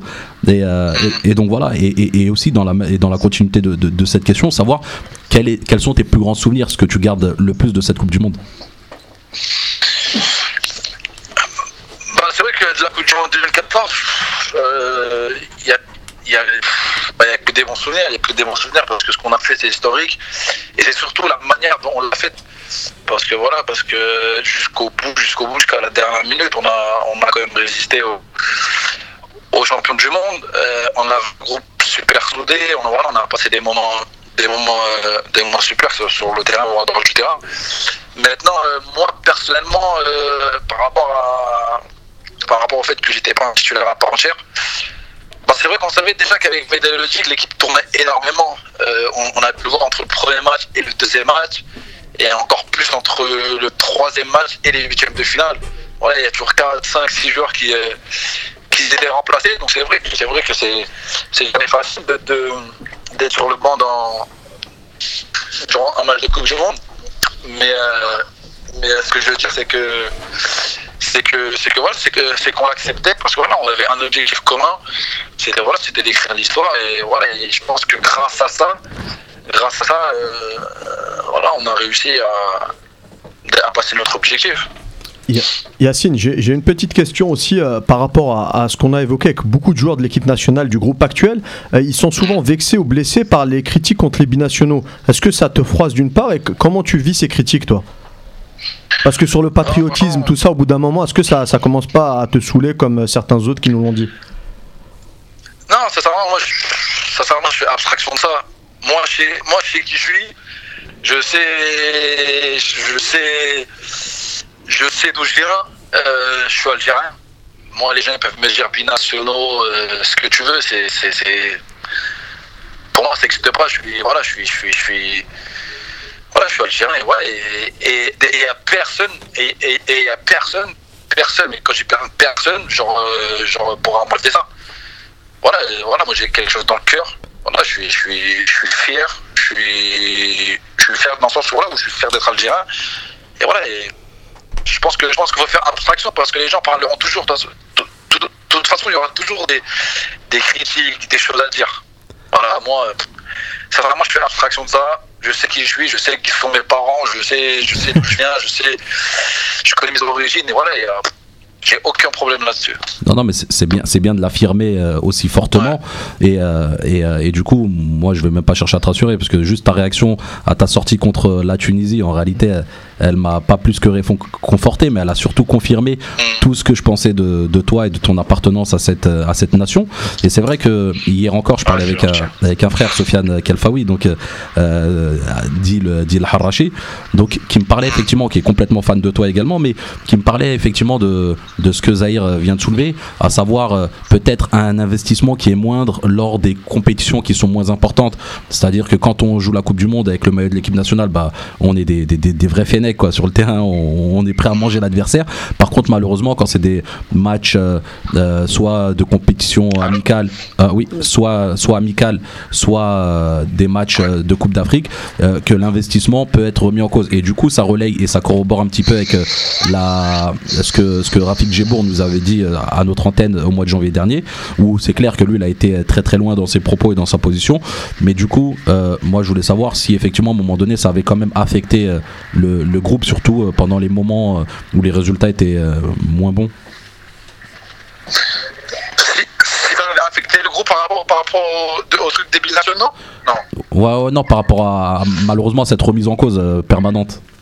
Ah non, non, non, non, non, parce que, parce que je pense que ça, euh, ça c'est sorti surtout après, euh, bah, après les résultats de la Coupe d'Afrique. Après, voilà, après, comme je veux dire, franchement, euh, moi, il n'y a jamais aucun joueur qui est venu, euh, je n'étais pas triste, à me dire, Eh, si, t'as vu, les gens, ils disent, on n'est pas des vrais Algériens, on est. Non, non, non, franchement, personne. Quand on est sur le terrain ou quand on est à l'entraînement, ou tout simplement, dire, quand, quand, quand on va pour la sélection, voilà, on est, on est tous Algériens, et ça, il n'y a pas de. Ça, per- personne ça, qui pourra nous l'enlever, ça. Ça, il n'y a personne. Et en tout cas, moi, dans, dans le groupe avec qui je suis, ils sont, c'est pas à 100%, c'est à, à 1000% fiers d'être algériens. Et voilà, et, et voilà, et ils feront toujours tout pour, pour que voilà, pour que, pour que, pour que l'équipe nationale euh, grandisse et, et évolue positivement. Sur ça, il n'y a, aucun problème et, et sur ça, j'ai aucun doute sur, Yeah. sur, euh, sur personne dans mon équipe. Yacine, vous avez une super génération, vous jouez dans des très bons clubs. Qu'est-ce qui manque aux joueurs algériens pour devenir en fait des cracks comme euh, peuvent l'être des joueurs qui sont au Real ou au Barça ou au Bayern? Bah, bah, je pense que je pense que déjà le le, le, détail enfin le détail qui est, assez grand euh, euh, comme vous l'avez dit il y a y a, quelques joueurs qui jouent dans des dans des grands clubs et voilà et après je pense que petit la petite euh, enfin on va dire enfin le petit pont qui qui qui fait la différence, voilà, je pense que c'est le fait d'aller, bah, comme vous l'avez dit, dans des équipes comme ça, parce que c'est une fois qu'on est dans des équipes comme ça qu'on voit qu'on devient vraiment, qu'on devient vraiment un, très très grand joueur, dans le sens où voilà où où, euh, jouer dans un dans un je, je sais pas comme vous l'avez dit, euh, voilà. euh, dans, dans les plus grands clubs du monde, bah, bah fait que fait, euh, fait la différence. Voilà, c'est pour devenir, comme vous l'avez dit, un, Oui, un vrai crack, on va dire. Yacine, ouais, Y- Yacine. Ouais. Oui, j'ai une question importante à te poser. C'est beaucoup de supporters qui me la demandent. Moi, je suis pas un journaliste. T'as vu, je suis un supporter. Je vais te dire la vérité. Ouais. Je, je fais Ouais. journaliste euh, comme ça. je suis le supporter au milieu de journaliste. J'ai une question à te poser. Toi, ta préférence Rester à Tchaker ou changer peut-être au 5 juillet? Sincèrement, franchement, on a vécu des grandes choses, des Ablida. Après, je pense que on peut continuer à jouer à Ablida, mais, mais ça serait bien qu'on change. Ça serait qu'on change, même pour les supporters. Même pour les supporters, qu'on. Voilà, l'Algérie, c'est grand. euh, on a de la chance d'avoir euh, plusieurs stades. Donc, pourquoi pas permettre, permettre même aux supporters voilà, de voir l'équipe nationale dans, dans différentes villes. Et, et je pense que même pour nous, ça serait, voilà, euh, ça, ça serait bénéfique. D'accord. Yacine, ça va être, ça va être la dernière question, je pense, mais j'aimerais que, que, que tu, que tu nous en dises beaucoup là-dessus. Euh, Qu'est-ce que tu peux nous dire du style de jeu d'Alcaraz et de la personne d'Alcaraz? Non, bah, euh, c'est un entraîneur que j'ai eu pendant un an et demi à Grenade. Euh, après, euh, en ce qui concerne la, la manière de jouer et la philosophie de jeu que, que, que, que avoir Lucas Al- Alcaraz, je pense que ça dépend aussi beaucoup des, des, des, des joueurs qu'il a. Euh, nous, Grenade, on était une équipe bah, qui défendait beaucoup parce que voilà, parce que pour nous, un point, c'était. euh, c'était comme une victoire et, et on joue le maintien chaque année. Donc, euh, donc je pense que là, avec l'équipe algérienne, c'est- différent. On a, on a la chance d'avoir un très très bon effectif. Donc voilà, donc, euh, donc, donc je sais pas quelles, quelles vont être les, les, les prochaines perspectives dans le, dans, le, dans, euh, dans le style de jeu, mais je pense qu'elles vont être différentes. Euh, en tant que personne, voilà, euh, voilà moi j'ai vécu un an et demi très très bien. Voilà, on a réussi à, à se maintenir deux fois. Voilà, moi pendant un an et demi, ça s'est ça ça s'est bien passé. Et et voilà, je peux je peux pas en, peux pas en dire plus parce que voilà, entre Grenade et l'équipe algérienne, voilà, enfin. Enfin, c'est deux choses complètement différentes. Championnat espagnol, euh, football africain, c'est deux choses complètement, mais complètement différentes. Donc c'est un peu dur de, de, de, de, de, hum, voilà, enfin, de parler de, de parler de ça, mais en tout cas, voilà, en tout cas, j'espère que, que, que, que ça va le faire, Inch'Allah. Moi, j'y crois et, et voilà, et que l'Algérie euh, va rebondir très, très, très rapidement. Et, et Yacine, juste pour terminer brièvement, au niveau humain, on dit que c'est un entraîneur très exigeant, un peu dans le style Vaïd. Euh, on ne sait pas ce qu'il va faire avec l'Algérie dans le jeu, mais humainement, il est comment avec le groupe? Oui, oui, c'est vrai que c'est vrai que c'est quelqu'un euh, d'exigeant, surtout, surtout aux entraînements. Voilà, quand il est sur le terrain, c'est vrai qu'il exige beaucoup de concentration, beaucoup de discipline. Et voilà, euh, et ça, je pense que ça peut, ça peut que nous aider. Ouais. Euh, Yacine, moi je voudrais que tu fasses partager à tous les auditeurs euh, algériens euh, le- la personnalité, mais plus que la personnalité, surtout le profil et le style de jeu d'Alcaraz. Si c'est plus un Simeone basé sur de l'agressivité euh, défensive et une transmission rapide, ou si c'est plus un entraîneur espagnol euh, euh, typique comme peuvent l'être Valverde, Emery, Marcelino.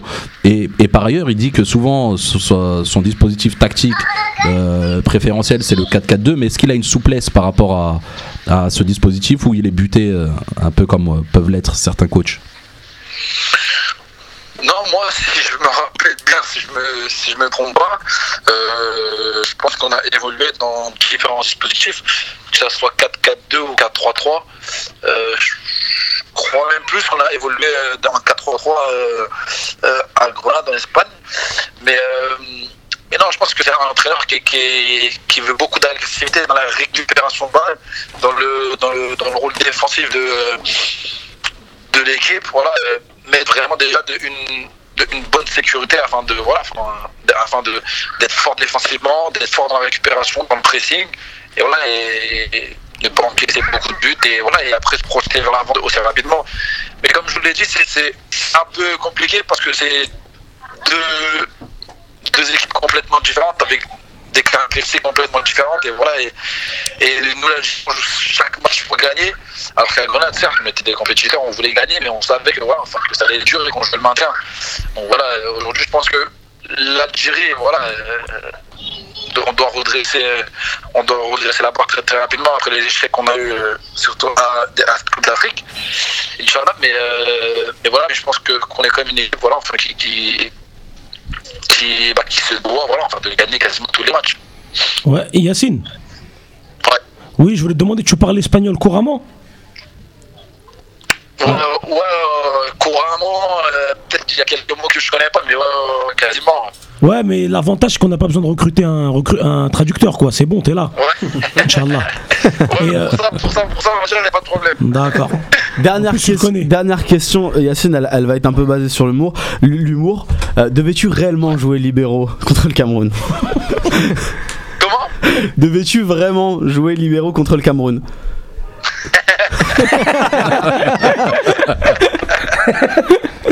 Non, non, non. T'as le droit de pas répondre. C'était une blague. C'était une blague qu'on m'avait faite. Écoute, est-ce que tu as un dernier mot pour tous tes fans et tous les fans de l'Algérie et également les auditeurs de la Gazette du Fennec qui sont de plus en plus nombreux à nous suivre? Bah déjà, merci beaucoup déjà pour cette interview euh, à la Gazette du Fennec.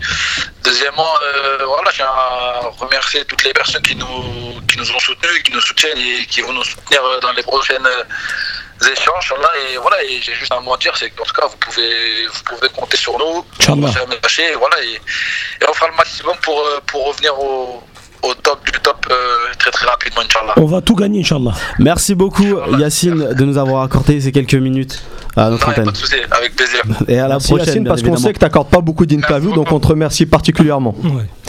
Gracias. Non, non, non, Merci à toi. de. Gracias. Bonne fin de euh, saison avec. Porto. Ouais. Gracias. Merci, à vous, merci, merci. salam alaikum. Obrigado. On va devoir s'arrêter là. L'émission se termine. Merci à tous de nous avoir suivis. Et on se dit, on donne rendez-vous bien évidemment vendredi prochain de 19h à 20h30 pour une nouvelle émission pleine de surprises. Ciao Ça va, quoi J'avoue, celle de la dernière, elle est quand même.